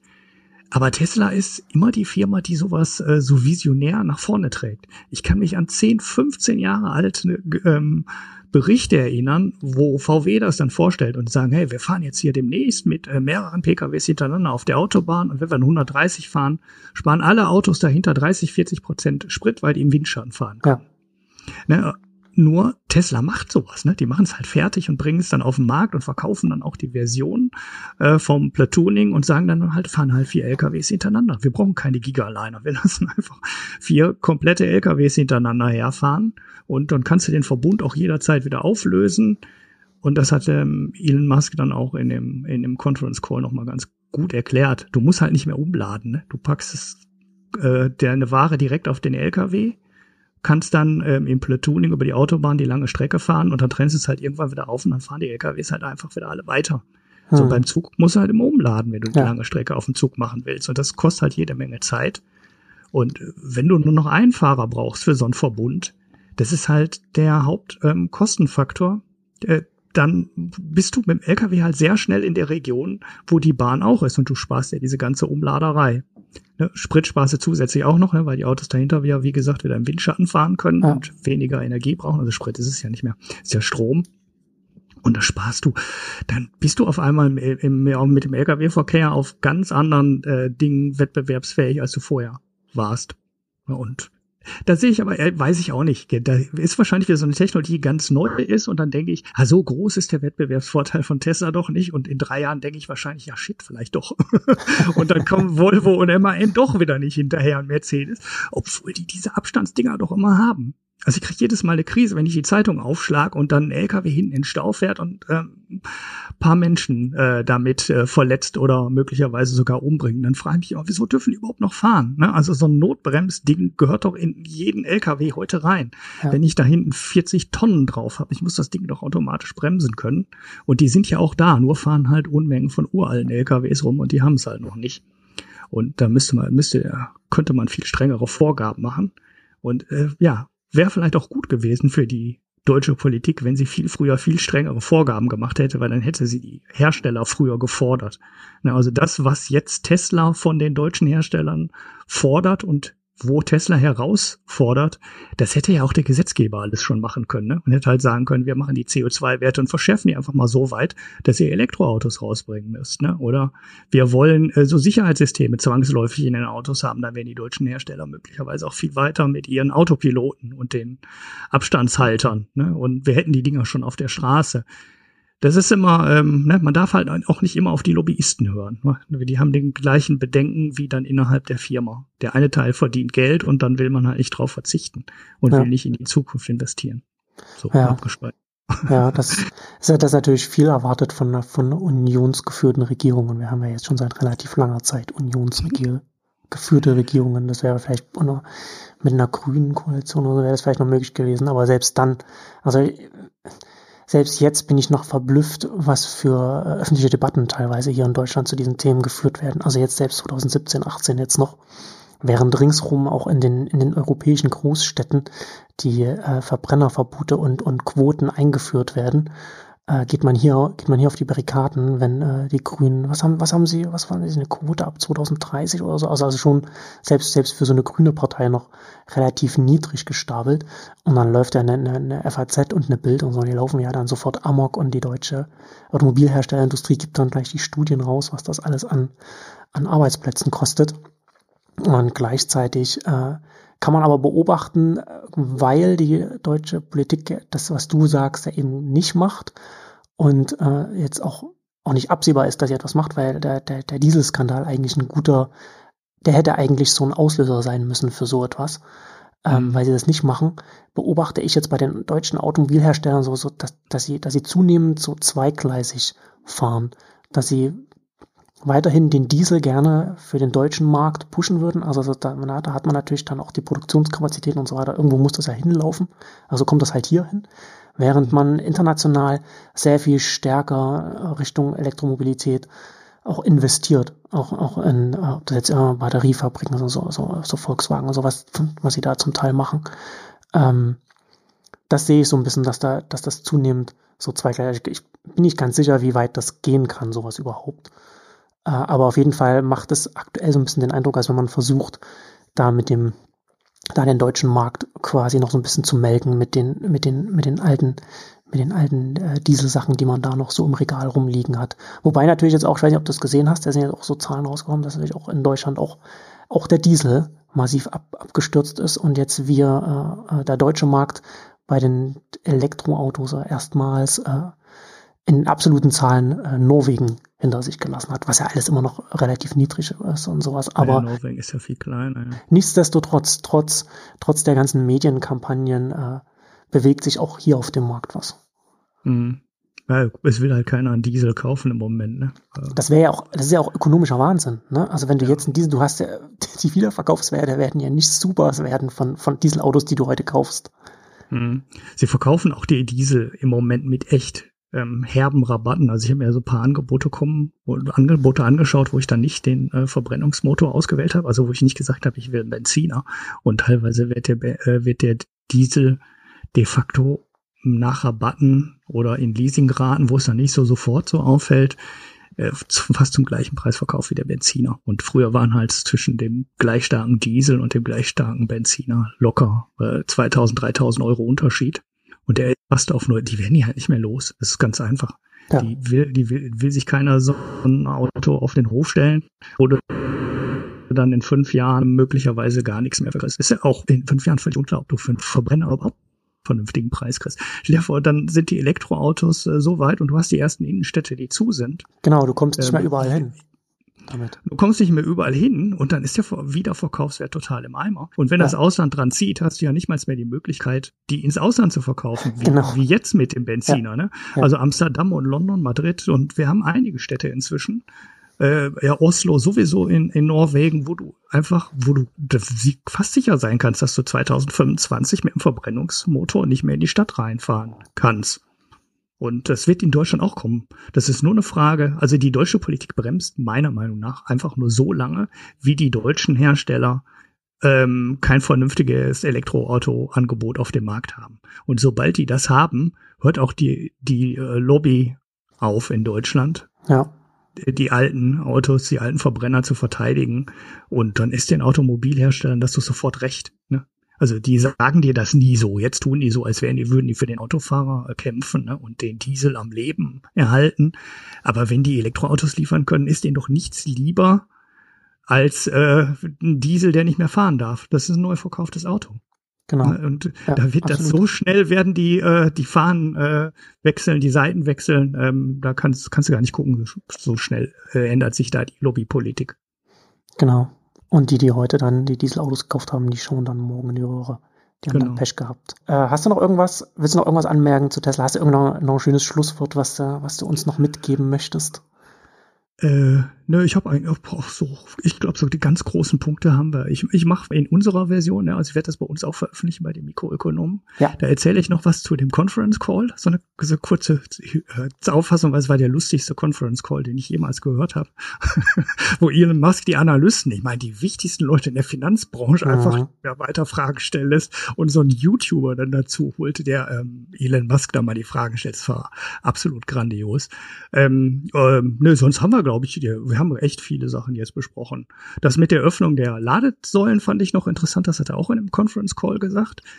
Weil da gab es, glaube ich, schon mal so Aussagen, dass das kein Walled Garden ist. Die hat er jetzt eigentlich mehr oder weniger nur wiederholt. Aber wenn er der Supercharger Network für andere öffnen würde, wäre es schon eine Geschichte, da müsste man die Firma auch ein bisschen anders bewerten, ne? weil ich glaube, da kam, ja. ähm, also ich weiß gar nicht, ob das gut wäre für den Wert der Firma, wenn, wenn wir es wirklich öffnen würden, ähm, weil ja bisher kam ja, man kann schon davon ausgehen, dass sich manche Leute Tesla gekauft haben und nicht ein anderes Modell, weil die Supercharger von Tesla sind und die halt auch nur für den Tesla funktionieren. Ja, und nur das passen. ist ja auf jeden Fall ein, ein, ein sehr gutes Argument für ein Tesla-Auto. Genau, das war bisher ähm, ein Punkt für Tesla. Und wenn die jetzt wirklich sagen, nö, da könnt ihr jeden dran anschließen, packt euch einen Adapter in euer Auto rein und dann könnt ihr euer Auto auch damit laden, auch wenn es vom BMW oder VW kommt. Äh, ja, ähm, man wird sehen, ob da überhaupt was raus wird. Ne? Also es gab auch keine Gespräche und so hat man dann nachher in den Medien gelesen, also in Deutschland von den Betreibern, die haben gesagt, nee, wir haben keine Anfrage von Tesla und wir haben auch noch nicht mit denen gesprochen, aber ähm, Zusammenarbeit wäre durchaus interessant. Wird man sehen, ob das kommt oder ob das jetzt einfach nur so dahergesagt war, dass man sich das vorstellen könne. Ähm, das wäre so vielleicht so ein Punkt, über den man auch wahrscheinlich schon wieder so einen halben Podcast alleine machen könnte, was das für Auswirkungen hätte. Und naja, anderes so großes Projekt wäre halt, was viele Tesla-Fanboys sagen, ne, von der Solarzelle bis zum Auto. Das ist natürlich auch eine sehr spannende Vision. Du hast ein Haus, in Amerika genau. in deinem Vorort stehen, packst dir die Solarzellen von der Tesla-Tochter ähm, drauf, hast den äh, Wall, die Wall-Charger-Dings da in deiner Garage hängen, in denen der Strom gespeichert wird. Und du erzeugst ja quasi jeden Tag äh, den Strom äh, für dein Auto.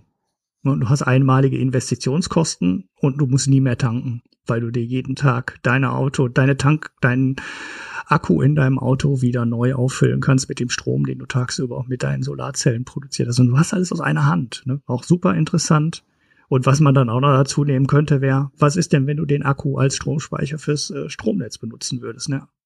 Da ist Tesla auch in einer gar nicht so schlechten Ausgangsposition, dadurch, dass sie das als alles im Griff haben. Ne? Sie haben die, äh, sie haben die Software im Griff. Ne? Also Hardware finde ich jetzt gar nicht so interessant, aber sie haben die Software im Griff.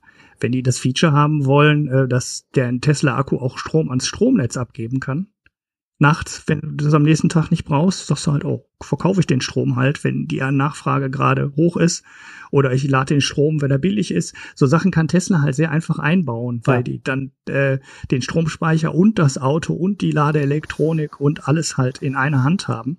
Da wird Tesla bestimmt der erste Anbieter sein, der da Lösungen für präsentiert. Auch wenn, die, wenn alle anderen das in den Labors auch haben, fertig haben, als erster wird es Tesla, weil die halt das von die ganze Kette durch im Griff haben.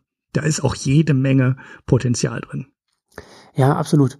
Das ist, das ist ja das Interessante an dem Unternehmen. Es sind so viele potenzielle große Märkte, mhm. in, dem das, in dem das Unternehmen führend sein könnte. Das ist auf jeden Fall ein spannendes Unternehmen. Da genau. Wie du vorhin gesagt Fall. hast, vielleicht sind die in zehn Jahren ja nicht mal mehr Automobilhersteller. Hm. Und äh, du, du kannst heute genug Sachen in der Firma sehen, wo du sagen kannst, ja, die gibt's dann immer noch in zehn Jahren und ja. sind möglicherweise sogar wertvoller als jetzt, ohne dass die Autos produzieren, weil die in echt viele Bereiche haben, wo die spannende Technologien und spannende Lösungen vorstellen können. Genau. Oder die Autos eben noch als Vanity Project noch weiter äh, gebaut werden, weil es genau. einfach, man muss, man sich einfach erlauben kann, aber das Kerngeschäft dann äh, ganz woanders liegt. Aber, ja, spannende Sache. Ich danke dir für, für, die, für die Einblicke und für das Gespräch. Ja, ich dir auch, ne? Weil ich habe ja jetzt auch einen Podcast fertig. Stimmt. Genau. Ähm, ja, und danke fürs Zuhören und bis zum nächsten Mal. Tschüss. Tschüss. So, das war jetzt der Hauptteil. An der Stelle nochmal Danke an Marcel für das Aufnehmen, das Schneiden und für den großen Teil der Shownotes, die ich mir einfach frech von seiner Website ja, geliehen habe. Ich habe noch ein paar Sachen ergänzt, weil ich möchte jetzt halt noch ein bisschen mehr zu Tesla sagen und äh, zu so ein paar Details, die dann in den Zahlen drin steckten und vor allem auch ein bisschen kurz was zu der Analystenkonferenz, die nachher war. Also die großen Sachen haben wir ja besprochen, ähm, schon im Hauptteil, wie die Geschäftszahlen aussahen, dass die Vorbestellungen noch stabil sind, dass der ähm, Cash-Verbrauch von Tesla weiterhin noch relativ hoch ist, was ja nicht so ganz ähm, meinen Erwartungen sprach, weil ich dachte eigentlich, da würde sich jetzt, äh, ja, jetzt nicht unbedingt äh, der, der Cashflow in den positiven Bereich wechseln, aber ähm, schon nicht wieder so tief in die Miesen mit minus einer Milliarde in einem Quartal wieder abrutschen, wie er es jetzt getan hat. Aber das haben wir ja schon so im Wesentlichen besprochen. Vielleicht ein Nugget, was noch ganz interessant war, ähm, um die Märkte zu beruhigen, hat Elon Musk gesagt, dass die Investitionsausgaben von 3,4 auf 3 Milliarden sinken und damit ähm, der Cashbedarf von Tesla halt Pi mal Daumen 400 Millionen niedriger ausfallen sollte, als man bisher dachte. Was ich noch ganz interessant fand, war dieses ähm, Detail zu den Akkus, zu den Akkutechnologien, dass Tesla halt den Anteil von Kobalt in den Zellen massiv reduzieren konnte und offensichtlich auch das Gewicht das ist so eine Sache, die man einfach, die man nicht unterschätzen kann. Also ich weiß, dass wir das im Hauptteil auch schon hatten, aber das ist echt so eine Nachricht, die zeigt, dass Tesla eigentlich eine Generation weiter ist als alle Hersteller und das ist äh, schon sehr, sehr interessant. Vor allem, weil das Gewicht der Akkus auch niedriger sein sollte. Also sie haben halt offensichtlich nicht nur dieses Kobaltproblem gelöst, dass sie halt wesentlich weniger Kobalt brauchen als alle Konkurrenten die ja selber auch schon weniger Kobalt brauchen, als man am Anfang für ähm, Akkus brauchte. Aber Tesla hat ja auch zum Beispiel die Akkugröße geändert. Das heißt, es sind nicht mehr diese Standard 18 650 Akkus, sondern halt etwas größere.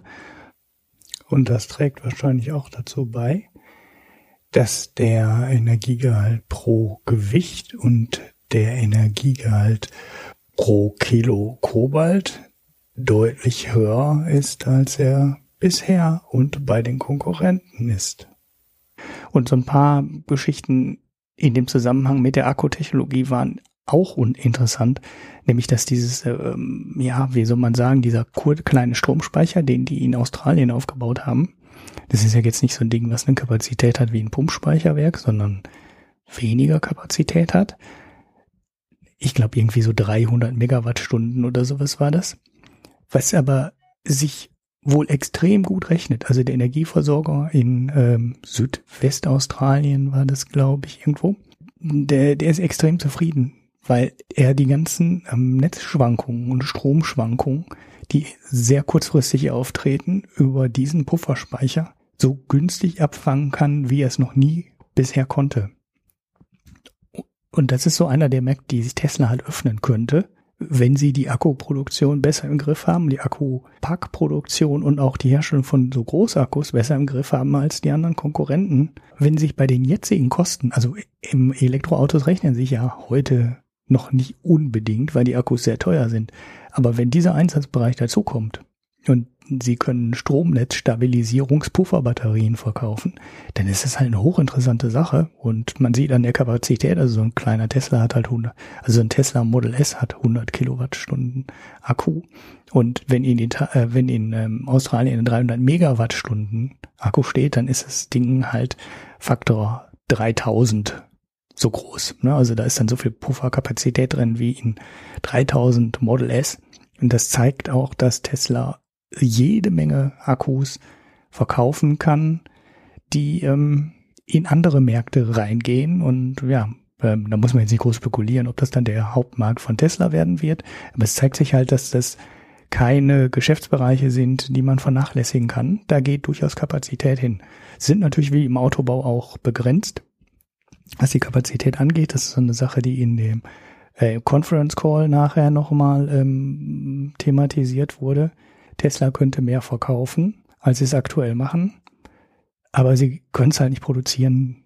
Ne? Also sie sind ganz klar an der Akkustelle begrenzt, was die Menge angeht. Es gibt wohl deutlich höhere Nachfrage von Seiten der Energieversorger als das, was Tesla aktuell in den Fabriken produzieren kann. Gut. Das waren jetzt so die Bereiche, die im Geschäftsbericht schon standen. Jetzt noch zu dem Conference Call. Weil das Ding war halt wirklich lustig. Also vergleichsweise lustig. Normalerweise ist so ein Conference Call eine stockdröge, langweilige Geschichte. Weil alles, was der, die CEOs, CFOs und die Geschäftsführung da sagt, wird wirklich auf jedes Wörtchen wird auf die Goldwaage gelegt. Und deshalb passiert normalerweise in diesen Conference Calls eigentlich nichts. da sind zwar alle drin, dann melden die sich immer, ich bin der Lalala von Morgan Stanley und ich bin der Lölölö von der Bank of America und der ähm, die Lalala von Goldman Sachs. Aber eigentlich sind die Fragen, die da gestellt werden, ziemlich langweilig. Ähm, richtig Sinn macht es eigentlich nur, wenn in dem ähm, Geschäftsbericht, also im schriftlichen Teil, etwas nicht ganz eindeutig ist und da sich noch eine, sich da noch eine Nachfrage anbietet. Aber ansonsten versuchen Analysten natürlich immer so große Fragen zu stellen, aber die kennt die Firma natürlich selber. Und wenn sie im Geschäftsbericht darauf verzichtet, die große Frage zu beantworten, was ist euer nächstes Produkt zum Beispiel, beliebte Frage bei Apple, sagen sie dazu im schriftlichen Teil nichts, aber im mündlichen Teil halt auch nichts da wird halt, da, da gibt's nie so die großen Neuerungen. Auch was Prognosen angeht, halten sich die Chefs der Firmen da extrem zurück und sagen eigentlich auch nie mehr, als sie in dem schriftlichen Teil gemacht haben. Wenn man so Dinger mal angehört hat von Apple, ich habe das mal gemacht, die meisten werden ja live gestreamt. Ich weiß gar nicht, ob sogar alle live gestreamt wird, aber bei den großen Firmen kann man da immer reinhören. Es kann halt nicht jeder Fragen stellen, aber es kann jeder reinhören. Und ähm, das ist super langweilig. Wenn Tim Cook ist ja so emotional eh nah an einer Schlaftablette gebaut, aber er ist natürlich auch totaler Vollprofi und eigentlich kommt da fast nie was Spannendes bei rum. Naja, und ähm, das fand Elon Musk dann irgendwie auch, was das nicht so richtig spannend ist. Man merkt, bei ein paar ähm, Fragen hatte er Spaß, die zu beantworten. Er nannte da zum Beispiel so ein Detail aus der Akkupack Produktion, also da, wo aus, aus den Akkuzellen dann so ein richtiger Pack zusammengebaut wird. Da kommt ja dann eine Kühlung rein und Elektronik, um das zu steuern. Die müssen alle untereinander verbunden werden. Und äh, da erwähnt er zum Beispiel, dass das in der Produktion von sieben Stunden auf 17 Minuten gesenkt wurde. Was natürlich unfassbar viel ist, was sich auch im ersten Teil, im ersten Anhören sehr gut anhört. Aber er erwähnt halt nicht, äh, in welchem Zeitraum diese Optimierung stattgefunden hat. Dass es am Anfang sehr lange dauert und jetzt schnell geht, das ist ja in der Natur der Dinge einer Produktion oder einer Automatisierung von Produktion. Wenn er es jetzt in einem Quartal geschafft hat und er hat sich da auf das Quartal bezogen, dann wäre es natürlich sensationell. Wenn es jetzt allerdings irgendwie über die letzten drei Jahre geht, dann wäre es halt so, naja, gut, vielleicht nicht mehr so toll. Ja, bei dieser Frage merkt er aber so, das ist so der, der, der Produktionsnerd Elon Musk, der sich jetzt da meldet und das jetzt halt ähm, total nett findet. er hat dann noch ein paar Sachen aus der Produktion auch noch erwähnt, die waren aber dann alle nicht so spannend, wie dass die Karosserie mit einer 3000er Rate, also er kann jetzt 3000 äh, Karosserien herstellen pro Woche und ist da schon deutlich weiter als im Rest der Produktion.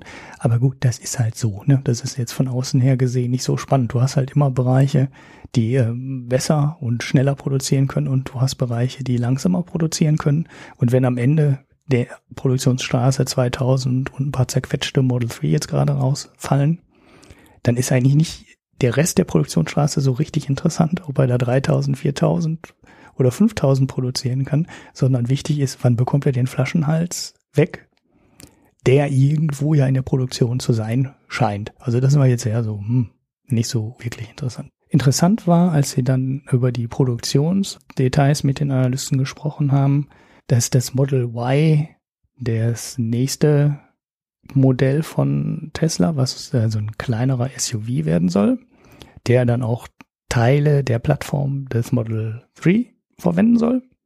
Laut Musk äh, ein, also ich, ich zitiere mal wörtlich, um, ähm, The Model Y will be incredible from a manufacturing standpoint. A manufacturing revolution.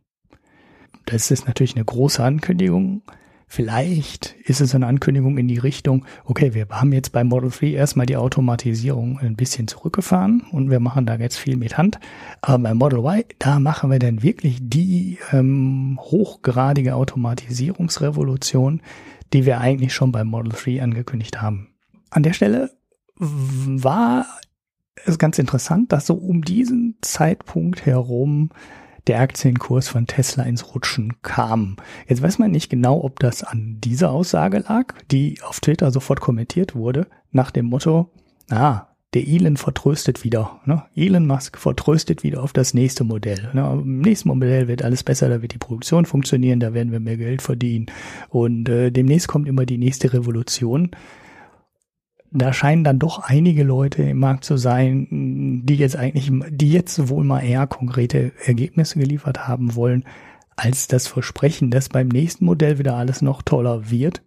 Ähm, Im Moment wollen halt alle nur eine Produktion haben, die hochfährt und die Versprechen von Elon Musk einlösen kann und nicht wieder beim nächsten Modell die nächste tolle Verbesserung hören. Das scheint wohl einigen Leuten gerade sauer aufzustoßen.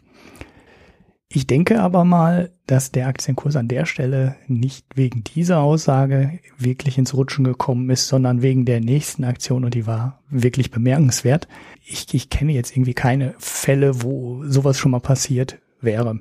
Normalerweise winden sich die Unternehmenschefs dann halt aus so Fragen, mit denen sie nichts anfangen können oder zu denen sie keine Antwort geben. Also manchmal wissen sie ja eine Antwort, ähm, wollen die aber öffentlich, öffentlich bekannt geben, wie, was ist euer nächstes tolles Produkt, ähm, Tim Cook. Aber manchmal ist es halt ähm, so, dass sie, äh, ja, ähm, sie sagen dann aber immer was. Ne? Es ist halt, äh, wenn halt so eine nichtssagende Antwort, wie Tim Cook sagt dann immer gerne, wie sie haben eine tolle Product Pipeline und so eine tolle Product Pipeline haben wir noch nie gehabt. Und ich bin sehr zuversichtlich. So, das ist also so eine Nichtsaussage, die du immer machen kannst, wenn die Frage kommt. Die kannst du dir halt vorher auf so ein DIN A4-Zettel schreiben und die kannst du dann immer wieder ablesen, weil die kannst du zwei, dreimal in so einer äh, Investorenkonferenz anbringen und dann geben die Analysten auch irgendwann mal auf, nochmal eine Frage zu dem Thema zu stellen, weil sie merken, äh, ja, der sagt sowieso immer das Gleiche.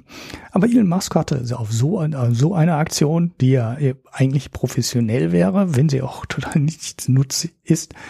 Ja, Elon Musk hatte da keine Lust drauf. Es kam eine Frage zum Produktionsmix. Das interessiert Analysten immer total, äh, welche Versionen von welchen Modellen in welcher Verteilung verkauft werden, weil die haben andere, die haben halt alle andere Margen beim Model 3 zum Beispiel kannst du ja den Autopiloten dazu kaufen. Dieser ähm, Autopilot ist aber nur ein Software-Update. Also du kannst es jetzt noch gar nicht zubuchen, ist falsch, aber so ist der Plan. Dann willst du als Analyst halt wissen, wie viel werden denn mit Autopilot äh, verkauft und wie viel werden ohne verkauft. Weil Tesla verbaut in allen Modellen immer grundsätzlich die gesamte Hardware für den Autopiloten. Immer. Und ob du den haben willst, den Autopiloten oder nicht, entscheidet nur die Software. So eine ähnliche Geschichte gibt's auch beim Akkupack in dem Model S und ich glaube in dem Model X auch, war der Akkupack sehr lange immer der gleiche, der verbaut wurde. Und es gab das Auto aber in zwei unterschiedlichen Kapazitätsstufen zu kaufen. Und das Ganze war auch nur eine Softwaregeschichte. Ne? Also Tesla hat nur per Software den größeren Akkupack freigeschaltet. Und ansonsten hattest du halt ähm, den großen Akkupack zwar technisch in deinem Auto, du konntest ihn aber nicht freischalten. Und daher ist es für die Analysten total wichtig zu wissen, wie viele dieser Optionen denn verkauft werden, weil mit dem Verkauf der Optionen steigt natürlich der Gewinn. Also wenn du jetzt einen Autopiloten, sagen wir mal, für drei oder 5.000 Dollar, ich weiß gar nicht, wie teuer es bei Tesla ist, freischalten kannst, dann ist die zusätzliche Freischaltung halt quasi Reingewinn. Das kostet Tesla gar nichts, aber sie haben ähm, ein paar tausend Dollar mehr in der Kasse. Das gibt's beim iPhone auch. Beim iPhone wird halt auch mal geguckt, wie viel iPhone 7, wie viel iPhone 8, wie viel iPhone 10, in welchen Kapazitätsstufen werden verkauft, weil, wie gesagt, die haben alle unterschiedliche Margen. Der Speicherausbau kostet Apple halt nur ein bisschen, ne, 20, 30 Euro pro Gerät, wenn du auf eine höhere Stufe gehst. Im Laden kostet, äh, im Laden kostet das Modell aber 100, 110, 130 Dollar mehr. Das ist sehr schön für Apple, weil das dann äh, beim höheren Speicherausbau hat Apple halt sofort 60, 70 ähm, Euro mehr Marge. Und deshalb ist es immer interessant, wie sieht der Produkt, Produktmix aus. So, und da kam ja auch so eine Frage in die Richtung und dann hat Elon Musk keine Lust mehr gehabt auf diese Finanzfragen und hat einfach umgeschaltet zu irgendeinem YouTuber. Er nannte das dann a boring bonehead questions are not cool, next, next, next. Und äh, next, next, next, bonehead, blah, hatte keine Lust mehr. Und dann hat er umgeschaltet und äh, hat ein YouTuber dann sich von einem YouTuber befragen lassen. Der YouTuber hat dann wieder ganz viele interessante Fragen gestellt, wo Elon Musk dann auch wirklich ins Laufen kam und hat dann zum Beispiel Fragen gestellt zum autonomen Fahren. Ne, ob äh, Tesla denn, was denn Tesla jetzt machen würde in Bezug auf autonomes Fahren, hat Elon Musk halt gesagt, ja, ja, haben wir vor und wir wollen unsere Autos dafür ausrüsten und dann wird das auch für Taxidienste verwendet werden. Dann hat, dann hat der YouTuber, der hat dann auch neben nicht nur eine oder zwei Fragen gestellt, sondern der hat fünf oder sechs, glaube ich, am Ende sogar gestellt. Dann hat der YouTuber eine Frage gestellt zu den LKWs. Und diese LKWs, ähm, da waren, gibt's nämlich eine Klage gerade gegen Tesla und diese Klage geht gegen einen Konkurrenten oder kam von einem Konkurrenten, der Tesla verklagt hätte wegen des Designs eines des LKWs von Tesla. So, sie hätten das Design gestohlen, hat dann Elon Musk sich aufgeregt, ein bisschen hat gesagt, wegen Design kauft keiner einen LKW, das wäre albern, LKWs wenn die alle ziemlich gleich aussehen, äh, womit er auch recht hat. Wies aber vor allem darauf hin, dass wegen des Designs kein LKW gebaut wird, sondern dass LKWs würden verkauft über die Kosten.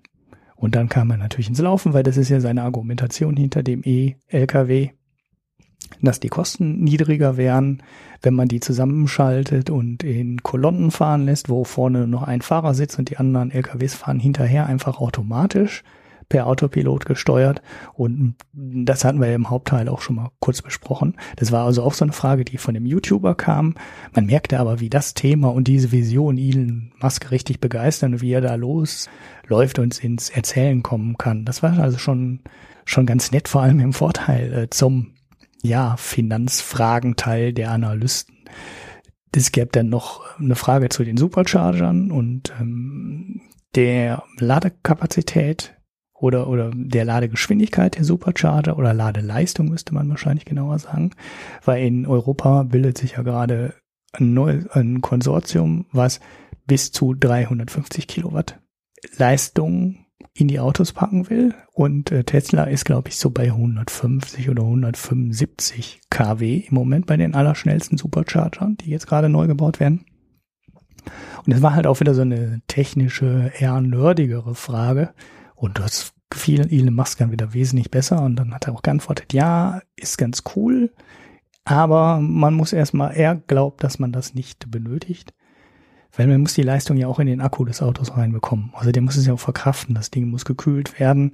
Man will die Zellen nicht überlasten, man will die Zellen nicht überhitzen.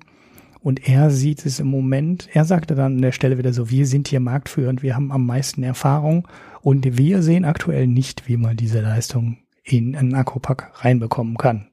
In Europa wird es aber geplant. Es gibt auch schon die erste super, super, super Schnellladestation ich glaube, das ist die Anna 61 bei Brohltal oder irgendwo bei München. Ich weiß nicht genau, welche das ist, aber vielleicht gibt es auch schon zwei. Und die laden halt wirklich mit extrem hoher Geschwindigkeit. 350 Kilowatt sind auch sehr ambitioniert, wenn man auf andere Autos schaut, also Nissan Leaf 2 zum Beispiel. Der Hyundai Ioniq ist, der macht, glaube ich, 70 Kilowatt. Also mehr kriegst du in das Ding nicht rein. Und äh, 350 ist halt noch mal fünfmal so viel und äh, ist vielleicht auch einfach nur mit viel Luft vorgesehen, dass man die Dinge jetzt einfach mal mit so viel Leistung baut und dann mal schaut, ob man in fünf Jahren vielleicht die passenden Akkupacks dafür hat. Aber Elon Musk zeichnet sich an der Stelle sehr skeptisch, dass die Investition in so leistungsfähige Ladesäulen im Moment sinnvoll sein könnte. Dann gab es noch eine Frage zu den Tesla Superchargern, ob denn auch andere demnächst auf diese Supercharger zugreifen können. Und ja, da hat Elon Musk jetzt, das war nicht sehr konkret, was er gesagt hat. Er hat aber gesagt, er konnte sich das durchaus vorstellen. Supercharger werden kein Walled Garden. Ähm, aber auf die Nachfrage gab es auch keine konkreten Überlegungen, dass jetzt schon irgendwelche Kontakte da gewesen wären und man sich zum Beispiel mit dem Europäischen Konsortium für Ladesäulen zusammengesetzt hätte und dann beschlossen hätte, so, wir machen das jetzt für alle offen. Elon Musk hat halt nur gesagt, wir müssen uns da einigen und wir müssen mit den Dingern dann halt Geld verdienen, wenn die nicht für Tesla-Fahrer sind, sondern dann muss halt ein Abrechnungssystem da sein. Wir müssen es irgendwie, müssen, können wir den Strom halt nicht verschenken, sondern wir müssen dann da Geld mitverdienen. Gut, war jetzt sehr unkonkret. Dann gab es noch eine Frage, das waren jetzt, sind wir glaube ich an der Stelle, wo die Fragen nicht mehr wieder von den YouTubern kamen, sondern wieder Analysten dazu geschaltet wurden. Das war die Frage zur Gigafactory.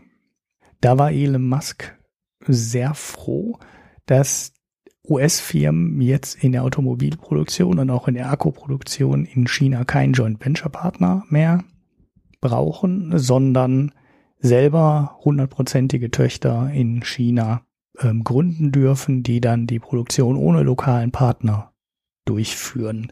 Das ist so eine der Änderungen, die gekommen sind im Handelsstreit zwischen den USA und China. Da hat den, da hat China den USA schon so erste kleine Zugeständnisse gemacht und das war eine von diesen Zugeständnissen.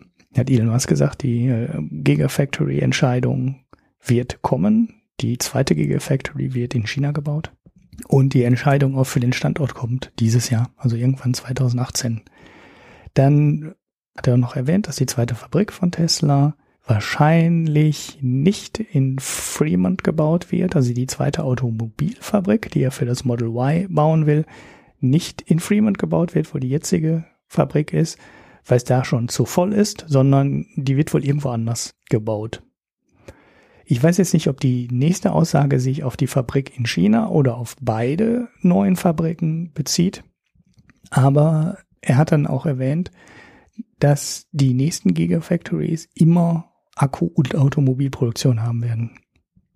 Na, also es wird halt nicht an einer Stelle, es werden halt keine zwei unterschiedlichen Fabriken mehr sein, sondern die Dinge werden ja entweder nebeneinander gebaut oder sie werden vielleicht sogar integriert. Das ist ja ein bisschen, ist nicht klar geworden in der Geschichte. Das heißt aber auf jeden Fall, wenn ähm, Tesla jetzt von Gigafactory spricht, wird es nicht mehr die Gigafactory nur für Akkus sein, sondern es wird immer Akku plus Automobilmontage gebaut werden.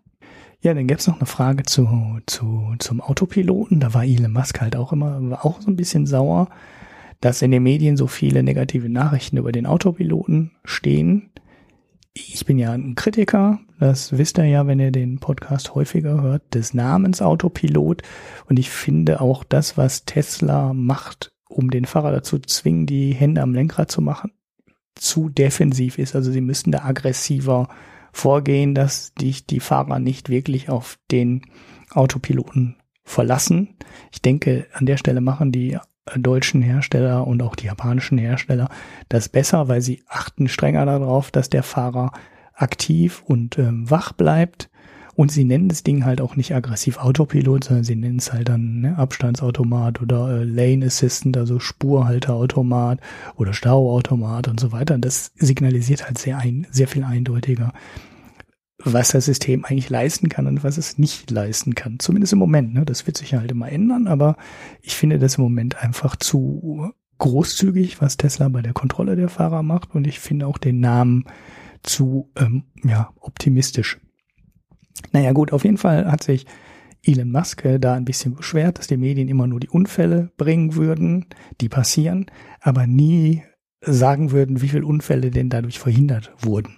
Damit hat er natürlich einen Punkt. Ne? Das ist, ähm, wenn dein Auto dich automatisch bremst oder daran hindert, äh, im toten Winkel vor ein überholendes Auto zu fahren oder vor irgendwie ein feststehendes Hindernis auf ein Stauende oder weiß ich nicht was aufzufahren, das steht ja nie in der Zeitung. Und das ist, ist dann schon unfair, weil du die positiven Nachrichten des Autopiloten und der Fahrassistenzsysteme nie mitbekommst. Du bekommst immer nur die negativen Nachrichten mit. Er möchte dafür irgendwelche Statistiken liefern, die das ähm, deutlich machen, wie viel äh, Kilometer und Stunden die Autopiloten an war. Tesla trackt das ja alles. Die wissen ja, wann du wo mit Autopilot und wann du wo ohne Autopilot gefahren ist. Das geht ja alles an Tesla. Die monitoren das Ding ja permanent. Diese Zahlen will Tesla aufbereiten und dann eben auch sagen, so, wir haben so und so viel Kilometer Autopilot jetzt gehabt und wir hatten im letzten Quartal einen Unfall. Und das ist so ein Punkt, auf den Elon Musk dann auch relativ stolz war, trotz aller Diskussionen, aller negativen Presse, die Nutzung des Autopiloten steigt. Das sehen sie, sie wissen, äh, es wird immer mehr Teslas fahren, es wird immer mehr der Autopilot angemacht und sie haben in jedem Quartal steigende Nutzungszahlen des Autopiloten. Jetzt kommt dann, irgendwann soll dann eine Statistik zu kommen.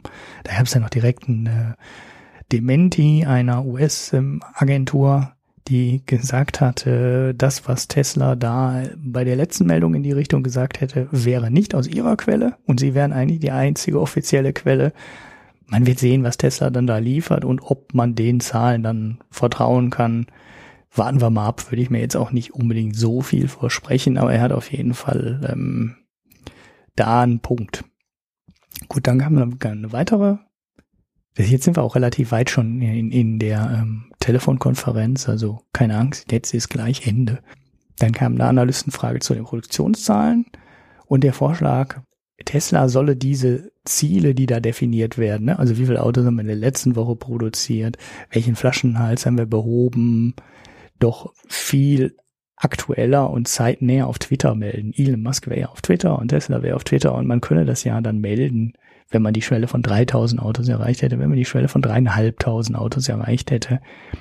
Da hatte Elon auf diese Sache, also ich meine, es ist ja nicht so, als würde Elon Musk nicht Informationen auf Twitter vermelden, aber auf diese Frage hat er dann irgendwie auch schon wieder so ein bisschen pikiert und genervt ähm, geantwortet. Was mich jetzt ein bisschen wundert war eigentlich, ne, wie gesagt, er macht es ja, aber da war er halt ein bisschen beleidigt und meinte, erstens, man solle auf den Bloomberg Produktionstracker äh, schauen, den hatte ich hier auch schon mal verlinkt an dieser Stelle, wo Bloomberg versucht über die ähm, äh, Fahrzeugidentifikationsnummern zu messen, wie viele Teslas denn gerade hinten aus der Produktion gefallen sind oder besser gesagt, ja, ja doch aus der Produktion. Die sind ja dann noch nicht ausgeliefert, wenn die die Fahrzeugidentifikationsnummer bekommen. Und der wäre eigentlich relativ zuverlässig, da könnte man drauf schauen. so, wie? Wer weiß jetzt auf eine zwei, auf eine dritte Quelle oder auf eine externe Quelle, um die Produktionszahlen zu messen. Interessant. Also der Bloomberg Tracker scheint äh, dann auch ganz gut zu sein. Aber vielleicht hat er das auch einfach nur so dahergesagt, weil er von dieser Frage genervt war. Und das gipfelte dann diese Genervtheit in der Aussage, ähm, ja, wenn ihm, wenn irgendeinem Analysten oder einem Anleger äh, die Volatilität, also die starken Schwankungen in der Tesla-Aktie zu viel wären, dann solle man halt einfach ähm, keine Tesla-Aktien kaufen. Wörtlich, don't buy our stock if volatility is scary. Er wird sich, das würde ihn halt nicht interessieren. Ähm, ich kümmere mich nicht um Daytrader. Ihr sollt Anleger sein und von Tagesschwankungen dürft ihr euch nicht verrückt machen lassen. Dann seid ihr nicht die richtigen Leute für die Tesla-Aktie. Das war dann auch so, äh, ist mir irgendwie doch egal, wer die Aktie kauft. Äh, also eine etwas komische Aussage. Also da war so ein bisschen dünnhäutig. Wo man sich dann auch fragte, Warum eigentlich? Weil so schlecht waren die Zahlen ja jetzt nicht, die er gemeldet hat. Also Free Cashflow war halt wirklich der, der negative Ausreißer nach unten. Aber es war weniger Verlust als erwartet. Der Umsatz ist etwas stärker gestiegen als erwartet. Man hat nicht so ganz verstanden, warum er so dünnhäutig ist. Und was im Nachhinein, nach der Telefonkonferenz rausgekommen ist, der YouTuber war nicht durch Zufall dabei, sondern das war halt schon, schon ein relativ harter Tesla-Fanboy und der war dazu organisiert. Und jetzt könnte man natürlich auch noch ein bisschen vermuten, die Fragen waren auch nicht ganz unabgesprochen, weil das war definitiv der Teil, wo man merkte, Elon Musk hat Spaß an der Konferenz und Spaß am Erzählen, was man in den Teilen vorher dann nur sehr, sehr eingeschränkt hatte. Da fragt man sich schon, warum hat Tesla das nötig? Warum macht er so eine wirklich sehr ungewöhnliche Aktion? Das hätte man ja eigentlich auch einfacher haben können. Also das wäre jetzt nicht so wahnsinnig schwierig gewesen, die Sachen auch so zu erzählen, die hätte man auch einfach in den Textteil packen können und dann hätte man die Analystenkonferenz dann, äh, die Telefonkonferenz dann kürzer gehalten. Das erschließe ich mir nicht so ganz, dieses Vorgehen. Naja, er ist ja in letzter Zeit, was Tesla angeht und den, den detaillierten Nachfragen mit Produktionssteigerung und Produktionsproblemen und wie er es ja selber nennt, ähm, Production Hell, also Produktionshölle, so ein bisschen dünnhäutig geworden. Das hat ihn ja auch irgendwann mal dazu gebracht, anzukündigen oder zu versprechen, dass Tesla irgendwann im dritten oder vierten Quartal positiven freien Cashflow haben wird, also dass Tesla dann kein Geld mehr verbrennen wird für die Produktionserhöhung oder für die Produktion im Allgemeinen. Das hat er so in den Presse, in der Telefonkonferenz so ein bisschen zurückgerollt und hat gesagt, das wird ähm, im Laufe des vierten Quartals irgendwann erreicht. Also vorher hat er, irgendwann hat er mal gesagt, dritte und vierte Quartal werden positiv. Jetzt hat er gesagt, irgendwann im Laufe des dritten, vierten Quartals wird der Cashflow positiv werden. Das ist ein bisschen zurückgerudert. Aber so ganz verstehe ich diese dünne Dünnhäutigkeit von Elon Musk an der Stelle nicht. Naja, so, das war so im Wesentlichen, was es noch zum, zu der Telefonkonferenz äh, nachzutragen gibt. Ich scroll hier gerade nochmal durch die Notizen, die ich gemacht habe. Ja, ja da gäbe es noch eine Frage zur, zu den Margen des Model 3. Die Gesamtmarge von Tesla ist ja deutlich zurückgegangen, von 27,4 auf 19,7 Prozent. Also das ist immer die Rohmarge, ne? so, ein, so eine operative Marge, wo Finanzkosten, Entwicklungskosten und so weiter rausgerechnet sind, wo du nur schaust, was muss ich in das Modell reinstecken und was kriege ich am Ende für den Verkauf raus? Und dann hast du so eine Art Rohmarge. Und dieses, äh, die ist von 27,4 im Vorjahr auf 19,7 gesunken. Das liegt natürlich jetzt massiv daran, dass das Model 3 dazugekommen ist und das hat halt eine, das ist halt ein, erstens ein preisaggressiveres Modell und eins, wo die Produktion noch nicht rund läuft und natürlich ist die Gesamtmarge über, also Model S und Model X werden eine deutlich bessere Marge haben, wahrscheinlich irgendwo so bei 30, 35 Prozent. Das Model 3 wird halt deutlich drunter sein und in der Mitte kommen dann knapp 20 Prozent raus. Dazu gab es dann halt, dazu gab es dann die Frage, und die Frage war, wie entwickelt sich denn die Marge beim Model 3 und wie ist da die Planung? Und da hat er gesagt, äh, Ende des Jahres, also im Quartal 4, will er da wieder auf 20 Prozent kommen, Mitte nächsten Jahres auf 25 Prozent und Ende 2090, äh, 19 äh, High Twenties wörtlich, also hohe Zwanziger, das heißt irgendwie knapp 30 Prozent. Das wäre noch so eine Detailfrage, die er dann noch beantwortet hat. Ja, aber das war es dann jetzt wirklich. Also man, ich weiß gar nicht, ob man sich das Ding jetzt noch nachträglich anhören kann. Ich verlinke auf jeden Fall so ein paar Berichte. Gut getan hat die ähm, Analystenkonferenz der Tesla-Aktie nicht. Die ist dann im, im hinteren Teil, wo er dann die Analysten jetzt rausgeworfen hat, doch so vier, fünf, sechs Prozent gefallen, hat sich aber inzwischen schon wieder davon erholt. Ist ja jetzt auch schon fast zwei Wochen her, dass die Aktion war. Ja, das war's zu Tesla. Man könnte jetzt noch sehr, sehr viele andere Details da rausholen, aber es war halt auch dann doch sehr viel Vages dabei, sehr viel Visionäres dabei, was jetzt für den aktuellen Zustand nicht, nicht so wahnsinnig viel Einfluss hat. Und ähm, mehr gibt's dazu eigentlich nicht zu sagen. So, das war die große Tesla-Folge. Jetzt kann der Marco beruhigt aus dem Urlaub kommen. Ich habe das Thema jetzt äh, für mindestens vier, oder vielleicht auch zwei Wochen ausführlich behandelt. Ja, sagt mal Bescheid in den Kommentaren, zu dem Thema ähm, und auch zu dem Hauptteil, ne, um es den ja eigentlich ging, das wäre jetzt nur so ein kleiner Nachklapp, was er zu der Folge meint, ob ihr dazu noch Fragen habt, ob ich an irgendwelchen Stellen Mist erzählt hatte, der Marcel Mist erzählt hat. Bleibt uns gewogen, hinterlasst uns fünf Sterne bei iTunes, empfehlt uns weiter, das hilft uns immer. Retweets, äh, Likes und Teilen auf Facebook. Und ja, dann würde ich sagen, die nächste Folge wahrscheinlich wieder mit Marco und ähm, Hanna. Müssen wir mal schauen, wie wir dann einen Termin finden. Ich hoffe, es hat euch Spaß gemacht. Ciao.